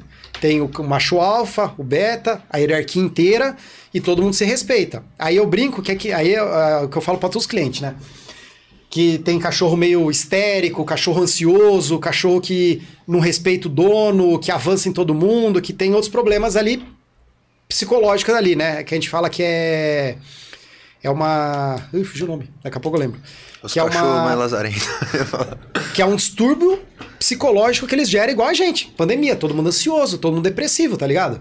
Então, acontece, você pega o cachorro, que é pra viver uma matilha, que é pra viver com outros animais. Você bota ele sozinho vivendo a vida de um humano. E aí, ele quer ser líder. E aí, ele quer ser líder, mas nunca ele aprendeu a liderar. Por quê? Porque teve o desmame precoce, o cachorro não aprendeu com os irmãos aquelas brigas, aquelas batalhas que rola. Pra quê? Pra um mandar no outro, ele saber qual é o lugar dele, como ele manda, como ele reage, nada disso. Porque desmamou cedo e entregou pro dono com 45 dias. Você já gerou um primeiro problema psicológico no cão aí. E aí, daí pra frente, ele quer liderar. Aí eu brinco que é, pega lá, uma multinacional, o cara tem um filho, nunca trabalhou na vida, fez 18 anos, filhão, a partir de hoje, ó, você é o presidente da empresa. O que, que o moleque vai fazer? Vai arrancar os cabelos, vai ver estressado, ansioso, nervoso e não vai saber fazer nada. Que aí eu brinco, qual que é a diferença de um patrão e do líder? O patrão dá bronca, o líder sabe liderar. O líder sabe organizar, motivar a galera, tudo isso. O patrão só vai dar esporro. Por quê? Porque ele é o patrão, é pra dar bronca, tá ligado? Mais ou menos essa relação. Aham. E aí nesse ponto muda o quê? O cão ele quer liderar, e você senta no sofá, o controle tá aqui, ele tá deitado do lado do controle, você vai pegar o controle e te morde. Porque ele é o dono do controle, velho. Só que ele não sabe falar, filhão, eu sou o dono do controle, o controle é meu, você não vai pegar aqui não. Ele vira e senta o dente.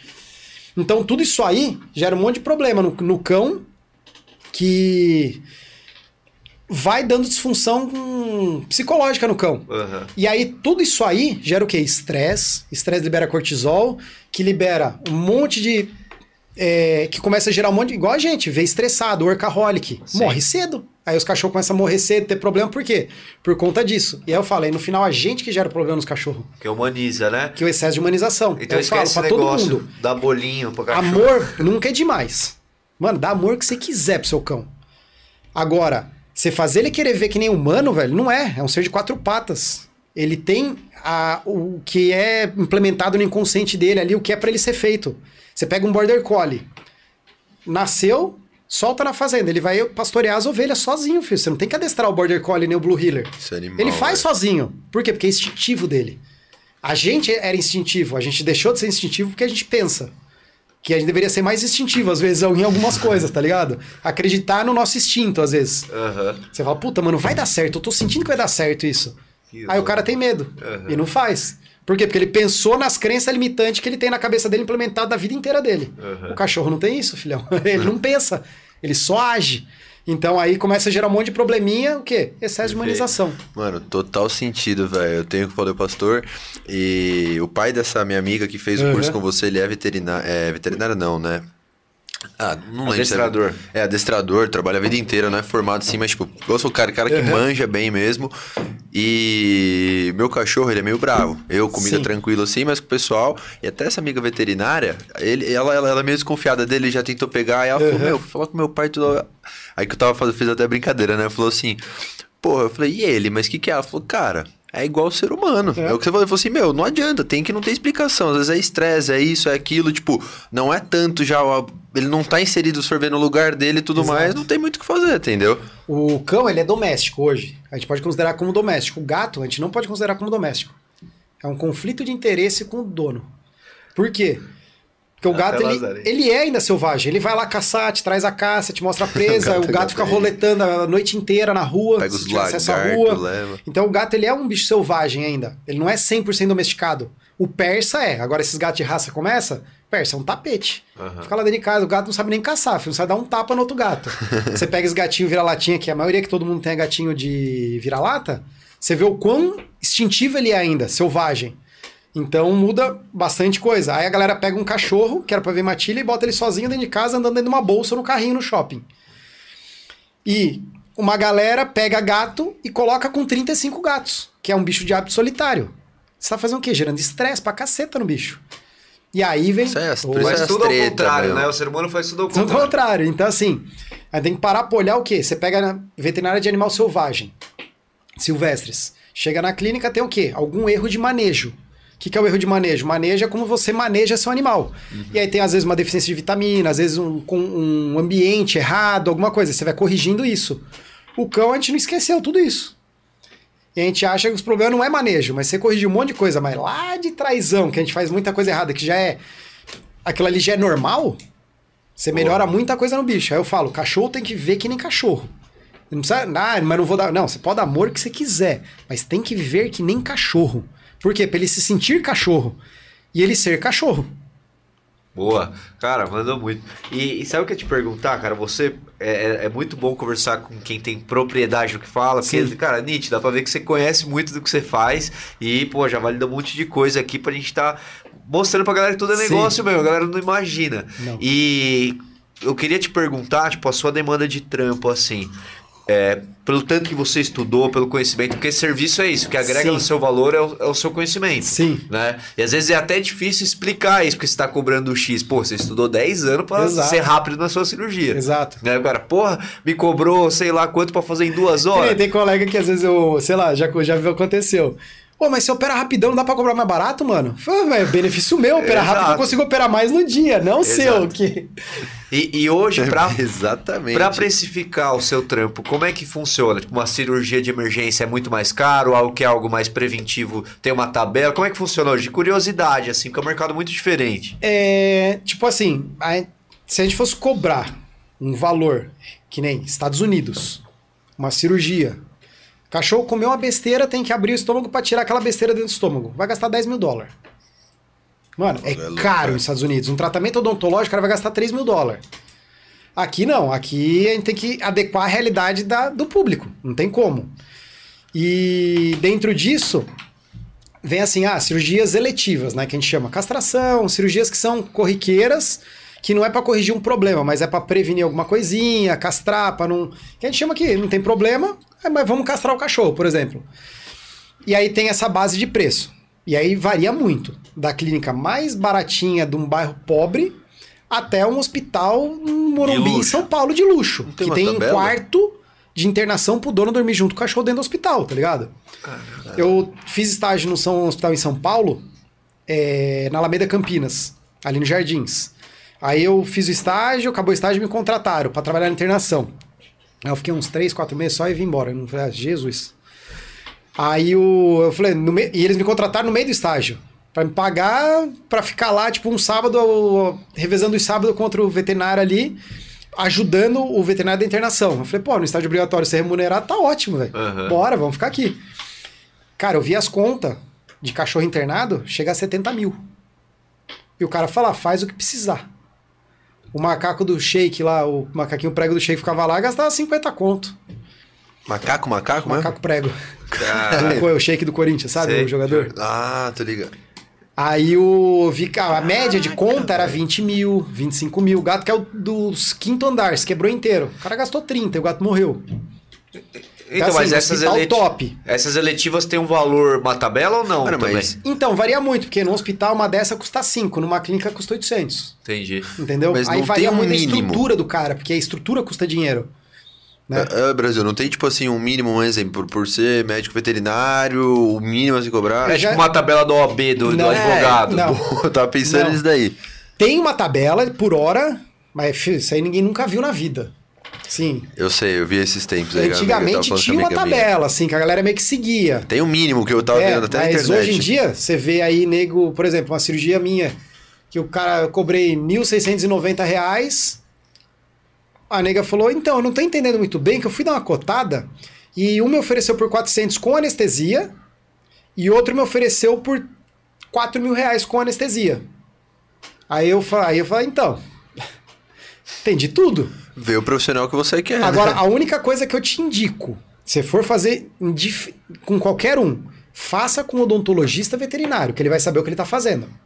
Porque muito clínico às vezes bota a mão, mas não sabe o que está fazendo. Aí chega, o cara faz e depois eu tenho que refazer.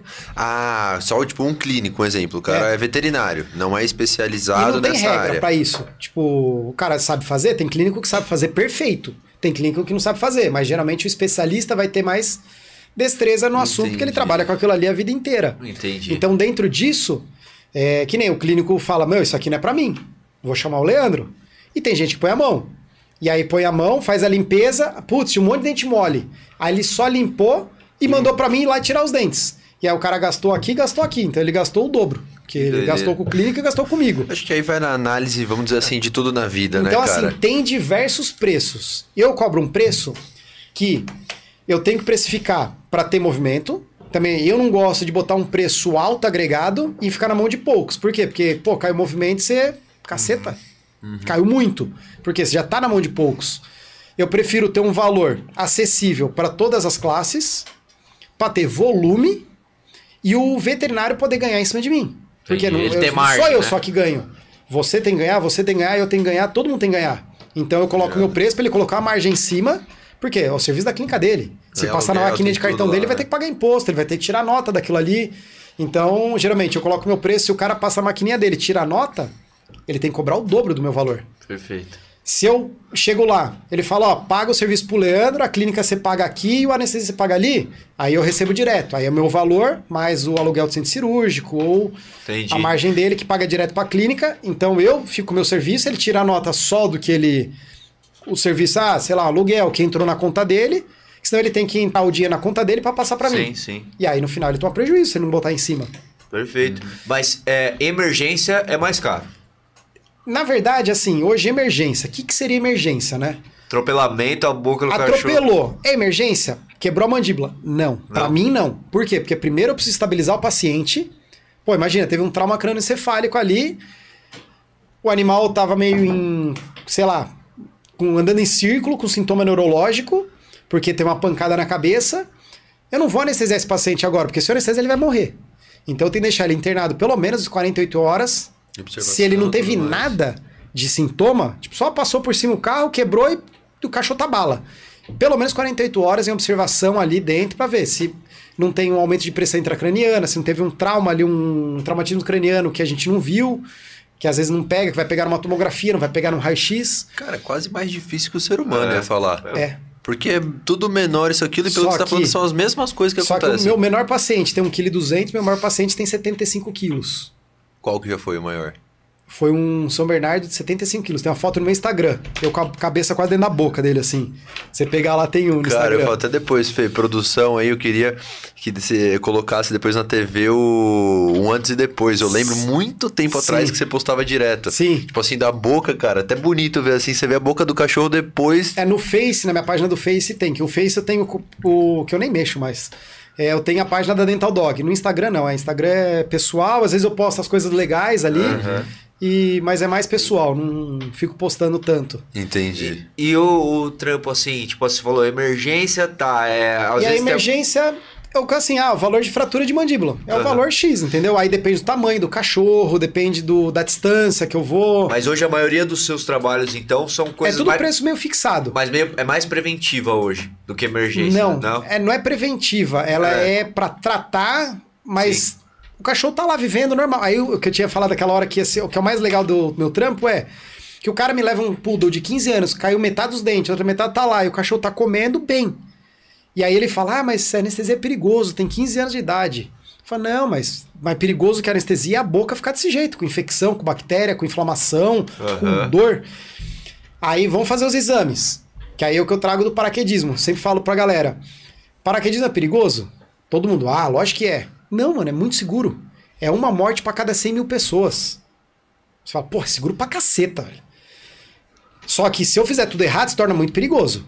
A curva de perigo aumenta assim exponencialmente. E eu brinco que botar um cachorro em cirurgia, o que, que eu comparo?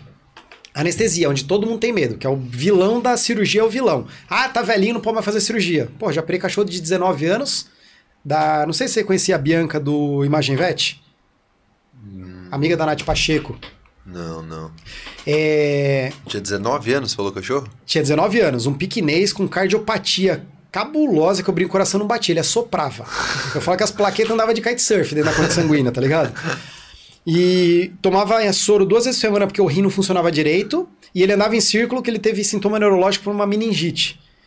Era o bagaço o cachorro. Ela adotou porque ia pra eutanásia. Ela falou: não, mas era uma doença de carrapato, tem tratamento. Tratou, o cachorro melhorou dentro do possível, parou de comer. Esse parou de comer. Aí ela, Leandro, vamos fazer? Vamos. Indicação: zero. Falou: se botar na mesa, a chance de morrer é 90%. Aí eu peguei o Paulão, que é anestesista, brother nosso, Especialista. especialista. Boa. Aí eu falei, Paulão, próximo paciente é esse daí. Aí ele pegou. Você tem certeza? Eu falei, tenho. Não, você tá louco? Eu falei, não, bora, vamos. Não, mas vai morrer isso aí na mesa. Eu falei, não, se morrer é eutanásia de luxo. Por quê? Se não fizer nada ele não tá comendo, ele vai morrer. Eu tô dando- tentando dar uma chance pra Uma ele. chance. E é da Bianca, veterinária, já sabe. Ah, é dela? Então beleza, vambora. Aí ele já ficou mais tranquilo, né? Por curioso, isso que eu ia falar, assim, o receio mais que vocês, porque você sabe que a probabilidade é maior, então às vezes por ter alguma situação com, o é, com E a gente o faz tutor, o quê? O né, gerenciamento de risco. Entendi. Que é o que eu falo, pô, tá o dia nublado, ventando, eu vou pular de paraquedas? Não. Por quê? Porque o risco é maior. Que, tô, eu não vou olhar para baixo, só vou ver nuvem, não vou ver onde eu vou pousar ali, só a hora que eu estiver em cima da hora. Ou então tá chovendo com uma previsão horrível, não vou pular, porque daqui a pouco tô lá em cima, bate um ventão, falo, é melhor estar no chão querendo estar no céu do que estar no céu querendo estar no chão. E a anestesia eu brinco é a mesma coisa. Por quê? Eu vou pedir os exames, vou avaliar todos os exames e vou avaliar o problema que o cachorro tem. E aí, dentro disso, eu vou botar na balança. Que, que é melhor e o que, que é pior. Então, por exemplo, ah, tô com um cachorro de 13 anos, tem uma cardiopatia que está sendo tratada, tem repercussão, está sendo tratada, está estabilizado. E a boca tá podre. O que, que vai acontecer? A cardiopatia vai evoluir, que é normal evoluir pela idade. E a boca vai piorar. E as duas vão piorar junto. O que, que vai piorar primeiro? A cardiopatia ou a boca? Não sei. Mas pode ser que a boca piore, a cardiopatia piore, eu vou ter que operar o bicho de um jeito ou de outro com risco muito maior. cima. Se eu pegar ele aqui com 13 anos de idade, qual que é o risco para esse paciente cardiopata? Ah, velho, 10%. Lá na frente ia ser 50%, aqui é 10%. Eu tenho uma janela de terapêutica ali grande. Vale a pena eu tratar essa boca, fazer aquela limpa para nunca mais mexer? Sim, faz agora para dar qualidade de vida lá para frente. Perfeito. Entendeu? Então isso a gente vai o quê? Gerenciar esse risco. Só que a Perfeito. anestesia sempre foi o vilão. Aham. Por quê? Antigamente a gente pesava um cachorro, tinha um anestésico, injetava na veia, rezava um Pai Nosso e seja o que Deus quiser. Até ele metabolizar aquilo ali, 40 minutos para metabolizar aquele anestésico. Hoje, nossa anestesia é igual a de humano, se não for melhor. Por quê? A gente tem bombas de infusão, tem monitores cardíacos, cada bomba é 6 pau, o monitor cardíaco é 30. Então, assim, a tecnologia da anestesia, as medicações evoluíram muito. Antigamente demorava 40 minutos para metabolizar. Hoje a medicação que mais demora é o Propofol que a gente toma na endoscopia, que é o soninho gostoso, né? Que a gente, ah, você dorme.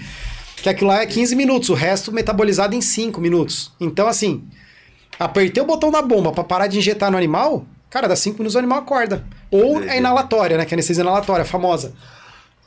que não é só inalatória, ela é inalatória e injetável que é a união das duas técnicas, que eu falo que é a melhor coisa, porque a gente tem uma cadeia de fármaco grande que a gente usa um pouco de tudo e não muito de pouco, que é a diferença entre o antídoto e o veneno. Aham. Quanto mais dose eu dou, mais efeito colateral. Então pega um pouquinho desse que potencializa o outro, que potencializa o outro, e o animal fica ó, estabilizadinho na Você mesa. aplica e ele Com uma puta também. segurança, o anestesista monitorando batimento, pressão, entrada de oxigênio, saída do CO2, é, pressão invasiva, que a gente chama, que é a pressão arterial mesmo.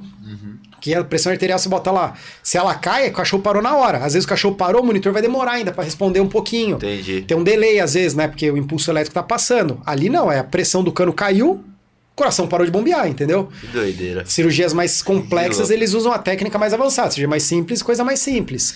E aí a segurança hoje qual que é para um paciente saudável? Menos de 1% o risco.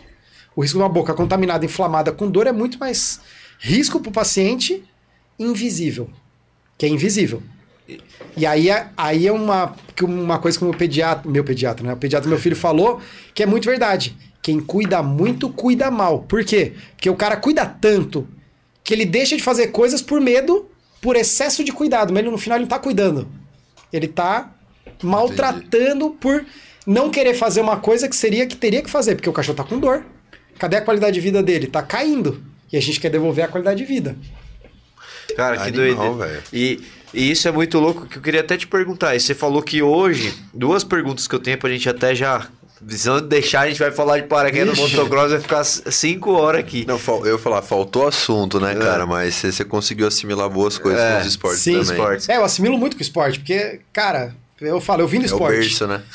E eu ensino pra galera muita coisa comparando com coisas. Porque Aham. você não tem noção. Se eu falar um monte Sim. de termo técnico aqui, você vai olhar pra cara e falar, Hã? Mas Mas isso que eu ia falar, você falou de uma linguagem muito da hora, assim. Olha lá, meteram aí, ó. O antes e sim. depois do trampo do Brasil. É esse mesmo? É esse mesmo. Recuperando a, a, a boca Saúde dos oral cachorros. aí. Que nem Tá você vê, aqui melhor tá que o meu esse aqui, vermelho. é, tem inflamação Boa, pra caceta aqui, ó. Tipo, isso aqui ainda é reversível. A partir do momento que começa uma retração aqui da raiz, esse dente já tá comprometido. Eu tenho que tirar Boa. ele, entendeu? Porque tá gerando dor e daqui. Então, isso é uma coisa que é válido olhar. Quem tem cachorro em casa agora, dar uma olhadinha pra ver se a Sim. gengiva tá nesse estado, assim. Exato. Olhou, tem tártaro, tem que limpar. Olhou, eu, brinco assim, quando que a gente tem que limpar a boca de um cão? Que eu falo pra todos meus clientes. É quando tá sujo? Não. É quando tá limpo? Não. Você fala, "Ô, Leandro, quando, caralho? Quando tem gengivite. Independente da quantidade de sujeira, se tem aquela linha vermelha na gengiva, tem gengivite. Pode se tem ir. gengivite, tem inflamação. Boa. Aqui, ó. Tem inflamação. Se tem Aham. inflamação, você vai deixar viver inflamado a vida inteira? Entendeu? Não, você vai tratar. Boa. Bem perceptível. Entendeu? Irado. Que nem, você olha esse daqui, não tem muita sujeira. Esse aqui não tem muita sujeira, mas olha a vermelha que tá aqui, Sim. ó. Aqui tem pouco. Tem o vermelho aqui em cima já, ó. Tem cachorro que vem com até a parte de cima aqui, tudo em carne viva. Entendeu? E, Fica, e- fica chique Cara, depois, muito hein? louco isso. Ó. E, eu fiquei- e você falou, é, a gente falou aqui da precificação, tudo mais. É um negócio que, tipo, às vezes você mostra uma pessoa, ela não vai conseguir ver valor, né? Você passa o valor, o cara, puta, é caro, é caro. Sim. Aí o que, que eu faço, geralmente? Que o cara não olha a boca do cão. Com o cachorro na consulta é difícil olhar, porque a Aham. arma dele é a boca. Você tem que ir com jeitinho tal, que ele não gosta que mexa. Eu faço o que no procedimento? Eu tiro foto, filmo, às vezes eu vou filmando e falando, ó, tá vendo aqui tem uma bolsa, aqui tem uma furca Entendi. exposta. Pra conseguir aqui tem explicar, Dica isso. do né? vendedor. E depois eu mando pro cara.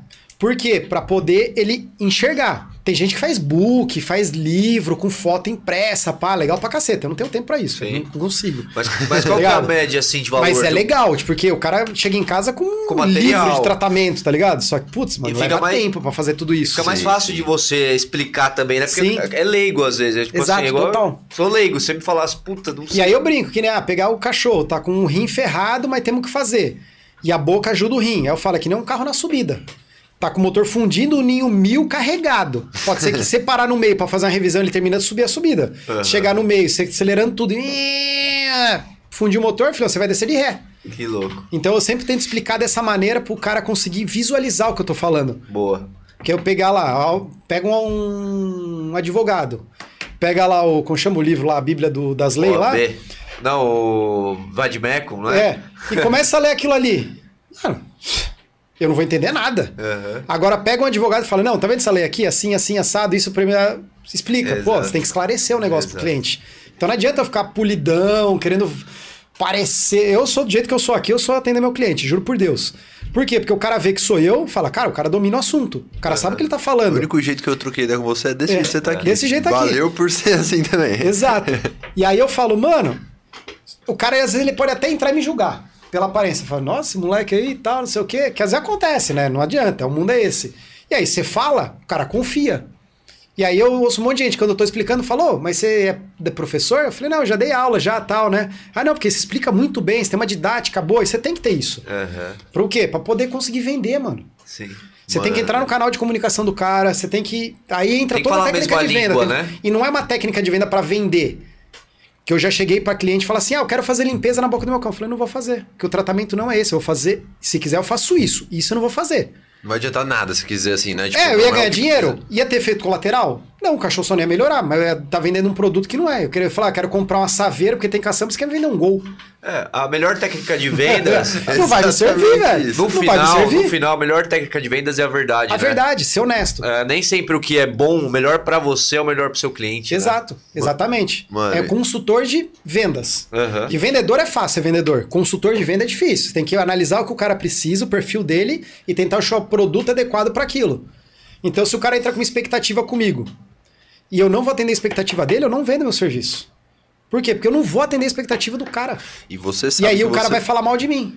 Não, e e eu não você quero isso. fazendo isso. você acaba se Só beneficiando eu ganho porque muito você mais cliente gera... fazendo isso. Você cria um bom relacionamento, a pessoa Exato. pega confiança em você. E, mano, e até indo por esse lado aí, tipo... Eu aprendi duas coisas com a Patrícia. Que ela me falou: você não tem obrigação de saber tudo. Essa é pra Patrícia, ó. Eu lembro até hoje. Você não tem obrigação de saber tudo, você tem obrigação de estudar. E você tem obrigação de ser honesto.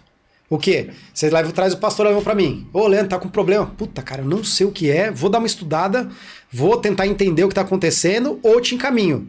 Ah, não, então vê aí se você consegue, senão você me encaminha. Ó, não descobri mesmo, vou te encaminhar pro fulano de tal. Tô sendo honesto, resolvi o seu problema? Resolvi. Te encaminhei pro cara que entende. Sim. Se eu fosse tentar te enganar, eu ia fazer um monte de coisa, você ia falar, mano, o cara não sabe o que ele tá fazendo, velho. Gastar um monte de E coisa, aí não tem ia, muita... ia me queimar, eu ia ganhar aquele dinheiro na hora. Que é, esse que é o problema da galera, querer ganhar o dinheiro imediato. O dinheiro não é imediato, é uma consequência de um bom trampo. Que é o quê? Você, por mais que eu não te atendi, às vezes eu chegava pra mim eu nem cobrava consulta. Ah, você vê aqui tal, tá com a orelha zoada, sei lá, puta, mano, isso aqui não é pra mim, eu vou mandar pro dermato. Não, quanto que é além da consulta? Não, não é nada, vai lá, não fiz nenhuma receita. Eu só olhei e falei, eu te encaminhar pra lá. Eu te perdi como cliente? Não, eu te ganhei como cliente. Por quê? Porque ele falou: caraca, o Leandro mandou pro cara que é pica, mano. O cara Sim. resolveu meu problema. Próxima vez, ô Leandrão, tô com é- um joelho fudido do cachorro aqui, pra quem que já teve cliente meu, tem um monte de cliente meu que manda mensagem direto pra mim pra encaminhar pro ortopedista pra outro. Por quê? Porque ele já saiu do clínico às vezes pra. É o primeiro contato que sabe que ali vai ter uma Porque o clínico direção. às vezes não oferece serviço pro cara. E aí o cliente vem direto pra mim. Só que aí ele confia em mim e ele começa a pedir dica pra mim pra outras coisas. Sim. Mas, cara, isso que eu ia falar, né? A gente entrou em muita, muito, muita, muita parte técnica, assim, de, Sim. da, da veterinária, da Sim. cirurgia e tudo mais. Mano, obrigado, porque teve umas horas que eu tava aqui só olhando, eu tava entendendo que você relaciona com coisas muito universais, Sim, vamos dizer sim. assim.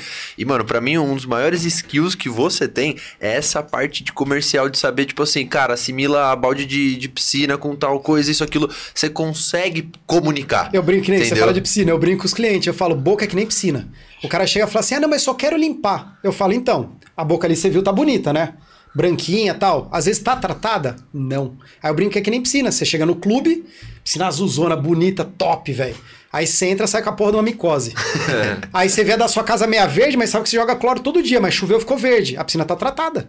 Então nem sempre o que é bonito, o cachorro desdentado tal, é tratado às vezes. Aham. O, boni- o feio às vezes é melhor do que o bonito. Aham. Porque o bonito às vezes tá mascarando. Que nem carro. Perfeito. Vai comprar um carro, tá bonitão. Se você andar o carro, tá um lixo. O cara é daquele banho de loja.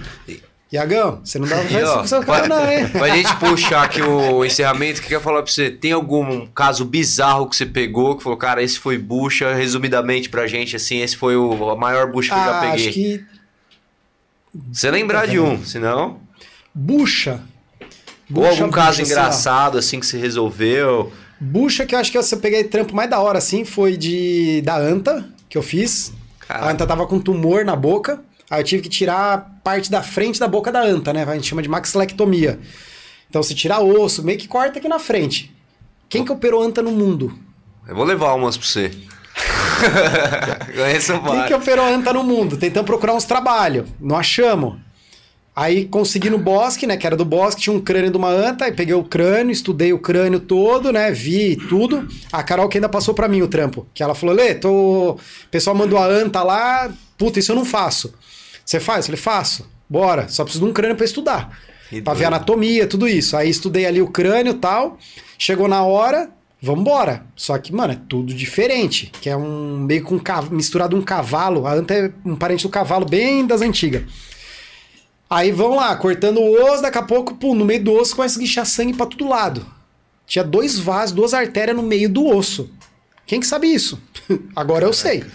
Mas não sabia. Que nunca tipo, encaixou. Só que já tava prevenido. O quê? Tava tudo montado, meu laser cirúrgico atrás montado, que eu faço cirurgia laser também. um laser montado, já pum, tira tudo, cauteriza tudo, beleza, parou o sangramento, top. Agora vamos continuar. Aquilo que você falou de você. Como que você falou aquela hora? Fazer cara? a base, né, geral. Exato. Não, quando você vai saltar tudo mais, você sempre tem o. Tem que olhar tudo, mano. Tudo. Exatamente. Tudo que pode dar errado. Então, eu vou pro lado do avião, mano, eu tenho que olhar tudo que dá errado. E às vezes eu não tô olhando pra mim. Por exemplo, imagina que a gente vai saltar aqui. Você é paraquedista, ele, ele e ele. Ele eu não conheço, ele vai saltar sozinho. Só que eu tenho que olhar pra ele também, velho. Por quê? Porque ele pode matar o avião inteiro se ele fizer uma merda. Aham. Então, que eu chego, ó, que, que você. Que nem quando a gente vai embarcar no paraquedismo. O que, que você vai fazer? Ah, vou fazer um sit fly. Ah, o que você vai fazer? Vou fazer um head down. Ah, o que você vai fazer? Vou fazer um track. Tipo, que é sair deslocando. Tipo, você sai daqui e abre o paraquedas lá, tá ligado? Voando no ar mesmo, que nem com as asas, mas sem asa. Só que eu falo, tá, eu vou deslocar, vou abrir meu paraquedas aqui nos três laguinhos. Aí você fala, pra onde você vai deslocar? Não sei. Então, você não sabe, você não vai nem deslocar, amigão, porque você não sabe nem o que você tá fazendo. Ou então, não, vou pra arvrinha. Eu tenho certeza que o cara vai pra árvore? Eu vou confiar no cara? Ô, quantos saltos você tem? Com quem que você fez coach? Isso, aquilo, você vai investigando. Que aí você vai botar um limite no cara, tá ligado? Por quê? Porque senão ele pode matar um outro. Então, Mano, você tem que gerenciar irado, todo esse velho. risco. Aí eu falo pra todo Gerenciar mundo. risco, era isso que você tinha falado. É, eu falo pra todo mundo. O quê? Todo mundo que mexe com vida tinha que praticar um esporte de risco, eu falo. Pelo menos uma vez na vida. Por quê? Pro cara aprender a gerenciar risco, velho. Porque a partir do momento que ele vai botar o cu dele na reta, velho, ele vai estar sabendo, porque ele vai estar botando um cachorro na reta. E ele vai estar sabendo administrar esse risco? Às vezes não, às vezes sim. Então depende muito disso. Pra quê? Pra você não fazer o quê? Hoje cachorro é filho. Hoje cachorro não é mais cachorro, hoje cachorro é filho. E a pessoa tá dando o filho dela pra me operar, velho. A responsa. Não é mais cachorro, ah, morreu o cachorrinho. Não, não é, é uma vida. A vida, eu falo, é, a minha vida e a do cachorro vale igual. Porque se não tivesse ser vivo, não teria humano. Aham. E a partir do momento que tem, um, tem a vida, é uma cadeia. E tudo funciona em simbiose ali. E hoje virou filho, velho.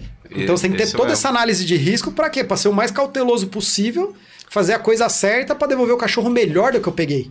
Porque eu vou devolver pior do que eu peguei, também não pego. Boa. Mano, muito louco é toda essa parte que você usa do seu conhecimento, assim, da vida, tá ligado? Principalmente dos esportes, né? Que você tem uma Sim. história muito da hora na parte de esporte pra re- levar pra essa parte do seu trabalho, mas pro empreendedorismo, que eu acho que, Sim. tipo assim, mano, você consegue se destacar em muitas partes, assim, justamente por essa E aí- vivência, por conseguir transmitir o Sim. que, o que você tá pensando, o que você tá fazendo Uma das coisas que eu mais. tava dando aula na pós, né, velho? Que eu dei aula, comecei como monitor, aí entrei na aula prática e dei algumas aulas teóricas, né? E aí o- um dos professores lá, o Daniel Ferro, gente boa pra caceta, cara. Tava lá trocando ideia e tal, aí veio um aluno, né? Falou, "Ô, Ferro, como que você bota esses loucos pra dar aula, mano? Joga do avião, os caras muito loucos. Aí ele falou, mano, pior que uma coisa que eu comecei a ver, velho, que às vezes é melhor do que muito nerd de USP, Unesp, Faculdade Federal, minha nossa. Por quê? Porque, cara, eu quero. O que ele se propõe a fazer, ele se propõe a faz- fazer bem feito. Por quê? Porque se ele não fizer bem feito, ele morre. Aham. Que nem motocross. Pô, tinha que fazer bem feito. Senão me... Fala, quantos ossos eu quebrei no motocross? Nenhum. Eu nunca quebrei um osso na vida. Sério mesmo? Nunca quebrei um osso. Rompi ligamento de joelho, rompi uretra já caindo de moto, bati o saco no guidão, rompi a uretra, fiquei com uma bexiga, uma mangueira no meio da barriga, saindo com um saco de mijo pro lado. Juro. Era um saco de mijo do lado com a mangueira enterrada na barriga aqui. Sonda é, uretral, tá ligado? Só que na barriga. Já machuquei, já. Feio. Nossa, mas osso, velho. Mas que osso eu nunca quebrei. vários. Por quê? Porque eu sabia sempre o limite, tá ligado? Aqui é o limite. Se eu passar daqui, eu vou cair. E a chance da merda é grande. Então tem que. Se eu cair daqui pra trás, é menos ruim. Então sem saber o limite. Aí, pô, cheguei no limite, beleza. O que, que eu preciso pra evoluir? Puta, preciso evoluir na técnica, preciso evoluir no preparo físico. preciso- Aí você vai vendo o que, que você precisa evoluir. Que aí, pra ser um atleta bom, sem se machucar, sem contusão, você tem que analisar onde tá pegando pra poder evoluir. Aí você vê atleta que se machuca, machuca, machuca e não anda pra frente. Por quê? Tem alguma coisa frágil que ele não conseguiu ver o ponto que tá frágil. Ou eu preciso melhorar a técnica, ou eu preciso melhorar o preparo físico. E o animal é a mesma coisa, eu preciso melhorar isso ou aquilo. E aí você vai Vai se desenvolvendo, né? desenrolando todo o quebra-cabeça pra conseguir saber o que, que é o melhor pra aquele bicho. Às vezes nem sempre tratar a boca vai ser o melhor, vai ser melhor tratar uma coisa antes, pra depois eu tratar a boca. Que aí eu Boa. falo, ó, o coração tá muito ruim, vai pro cardiologista, trata, espera um mês, daqui a pouco a gente mexe na boca, porque eu preciso do coração estabilizado. Virado, mano. Porra, que aula hoje aqui, Brasil. Valeu, hein? Imagina, Obrigado. Sei. Cara, um recado que você queira mandar pra galera aí, que é pra quem é veterinário, tá procurando uma especialização ou não, quer dar um gás no business, conseguir vender mais. Tipo, o que, que você tem uma dica aí pra quem é veterinário Cara, ou não? Pra quem é veterinário, a dica que eu dou é, mano, se propõe a ser o melhor, Porque pra ser mais um, você vai ser mais um. Então você tem que ser o melhor pra se destacar, tá ligado? No meio de um monte de gente, você, vai ser mais um. Então você seja o melhor. No segundo, cara, faça uma base sólida. Sólida, sólida. Por quê? Pra você ser um bom especialista, você tem que ter uma base larga, velho. Sólida, que é onde vai te dar a clínica. Porque a galera vai direto pra especialidade. Que eu, pros veterinários que eu tenho que falar, que eu falo pra todo mundo é isso. Boa. E, mano, vai fazer o que gosta. Porque se você fizer o que você não gosta, velho, desencana, velho. Você vai desmotivar, você vai desanimar. Porque como eu tenho TDAH, eu tenho que fazer o que me motiva. Sim. Porque se não motivar, eu não faço, velho. Não adianta. Então, assim, eu falo, por que, que eu sou bom? Porque é o que eu gosto, que me motiva. E aí eu vejo o benefício ainda do bicho, tá ligado? Que eu falo, porra, aí é recompensador. O cara me devolveu, eu devolvi o cachorro pro cara. Depois de 15 dias que eu fiz a boca, ele fala, Leandro, virou outro cachorro.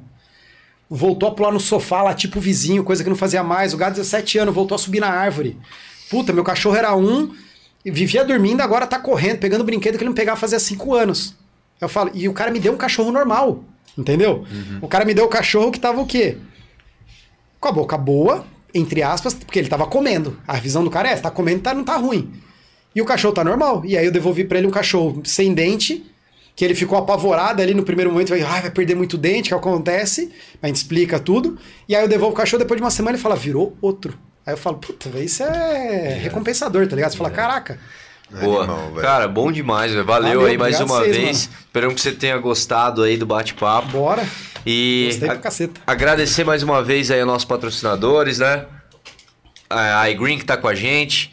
é, Vila Nobre, RD Summit da RD Station que estaremos lá. Quem mais? FG Imagens. E Bloom Gifts. Gifts. Te explicaram da canequinha o esquema Aham, do, sim, QR do Code? QR Code. Aí, ó, Ah. galera. Tem mais um que vocês Tem mais um, deixa- Gifts e Cato Jaba. Gosta de sushi. Brasil? Eu não, minha esposa gosta. Aí, Ah, é. Já vai fazer a moral. Valeu. Cato- Arroba Obrigado, Cato mano. Japa lá no Insta, que gosta de sushi. Unidade Vinhedo, Unidade Valinhos, Valinhos só delivery, Vinhedo rolando rodízio aí de segunda a sábado. Chama lá no Insta que você vê tudo lá. Só Massa. chamar e chamar no WhatsApp. Parabéns aí pra vocês, mano. Podcast tirado. Curtiu? Pô, massa. Passa rápido, né? aprendendo, passa, velho. Vai quase duas horas já, se Boa. pegar uma breja, fio, vão até né, velho? Esquece. Aprender. Vai mesmo. Já, já com, com estúdios próprios, estamos com novidade aí irado. também. E, mano, queria, queria agradecer também mais uma vez aí você ter vindo, contado sua história tudo mais. E, mano, mais uma vez é agradecer a produção, acertamos em cheio. Não, de verdade, velho, porque, tipo assim, o objetivo é trazer pessoas pra mostrar que, cara, Sim. tá. Né? Tipo assim, pô, quer, dá, Cara, pra, dá pra negócio chegar lá. pra Todo mundo, velho. Exatamente É isso, velho. tem, criativo, velho. tem oportunidade. Tipo assim, mano, a sua trajetória, tanto no, na moto, que você tava Sim. falando pra gente antes de começar, tipo, pô, você pegou com uma motinho lá e já se destacou um monte, você nem era pró tudo mais.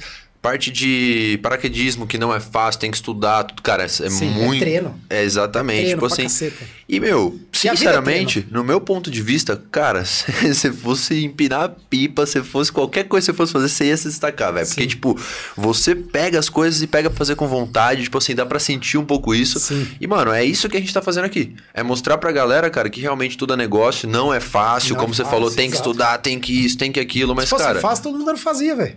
Exatamente, mas, tipo assim, tem oportunidade. E vamos pra cima, É isso que eu velho. falo, velho. Se o cara fazer o que ele gosta, mano.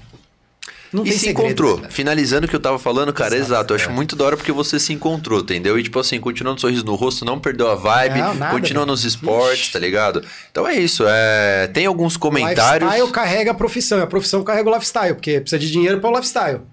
E aí Ah. um depende do outro, tá ligado? E aí você se motiva um com o outro, um com o outro. Pô, eu vou parar de trabalhar pra virar paraquedista. Não, eu vou morrer de fome. Vai cair muito ali o, o orçamento. Tipo, agora se eu, pô, não, mano, vou trabalhar porque eu quero saltar, quero ir pra cá, quero ir pra lá. E aí o trabalho eu curto. E aí você, pô, mas tem que saltar pra ganhar gás pra trabalhar, porque tem que desopilar, tá ligado? Aham. E aí É você, mano, vai botando a balança e vai caminhando a vida inteira, Irado, velho. Irado. É isso.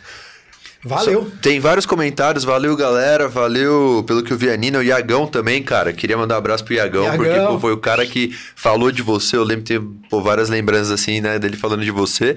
E aqui, ó, Marisa Brasil. Minha mãe. Deu trabalho, mas hoje é meu orgulho.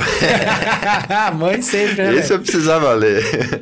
Boa. Cara, é isso. É isso, eu ia ler os Valeu. comentários aqui, mas nem vou abrir. Depois você lê Depois lá, eu vou ler. porque pra não ser injusto com a galera. Lê Sim, um, lê outro aí massa. depois, mas valeu todo mundo que participou. Quem não tá inscrito, se inscreve no canal. Tem Instagram do Leandro Brasil lá, às vezes posta umas Segue coisas lá, né, também. Sempre de- posto, coisa de. Mais o lifestyle que eu posto, que eu falo que é a motivação pra galera, mano. Boa. Tem que ter. E Boa. profissão eu vou postar umas coisas legais mesmo. Boa, fechou. Então segue lá, tem Instagram dele aí na descrição também. Tem os nossos pessoais, tem o do Tudo é Negócio pra ficar ligado na agenda. Então, toda segunda-feira, às 7h37, estamos aqui. Então valeu, valeu todo mundo. Mais uma vez, obrigado, Leandro. Valeu, brigadão. E é isso, né? E até Mas- semana que vem. Então solta a vinheta aí, produção. Valeu. Valeu.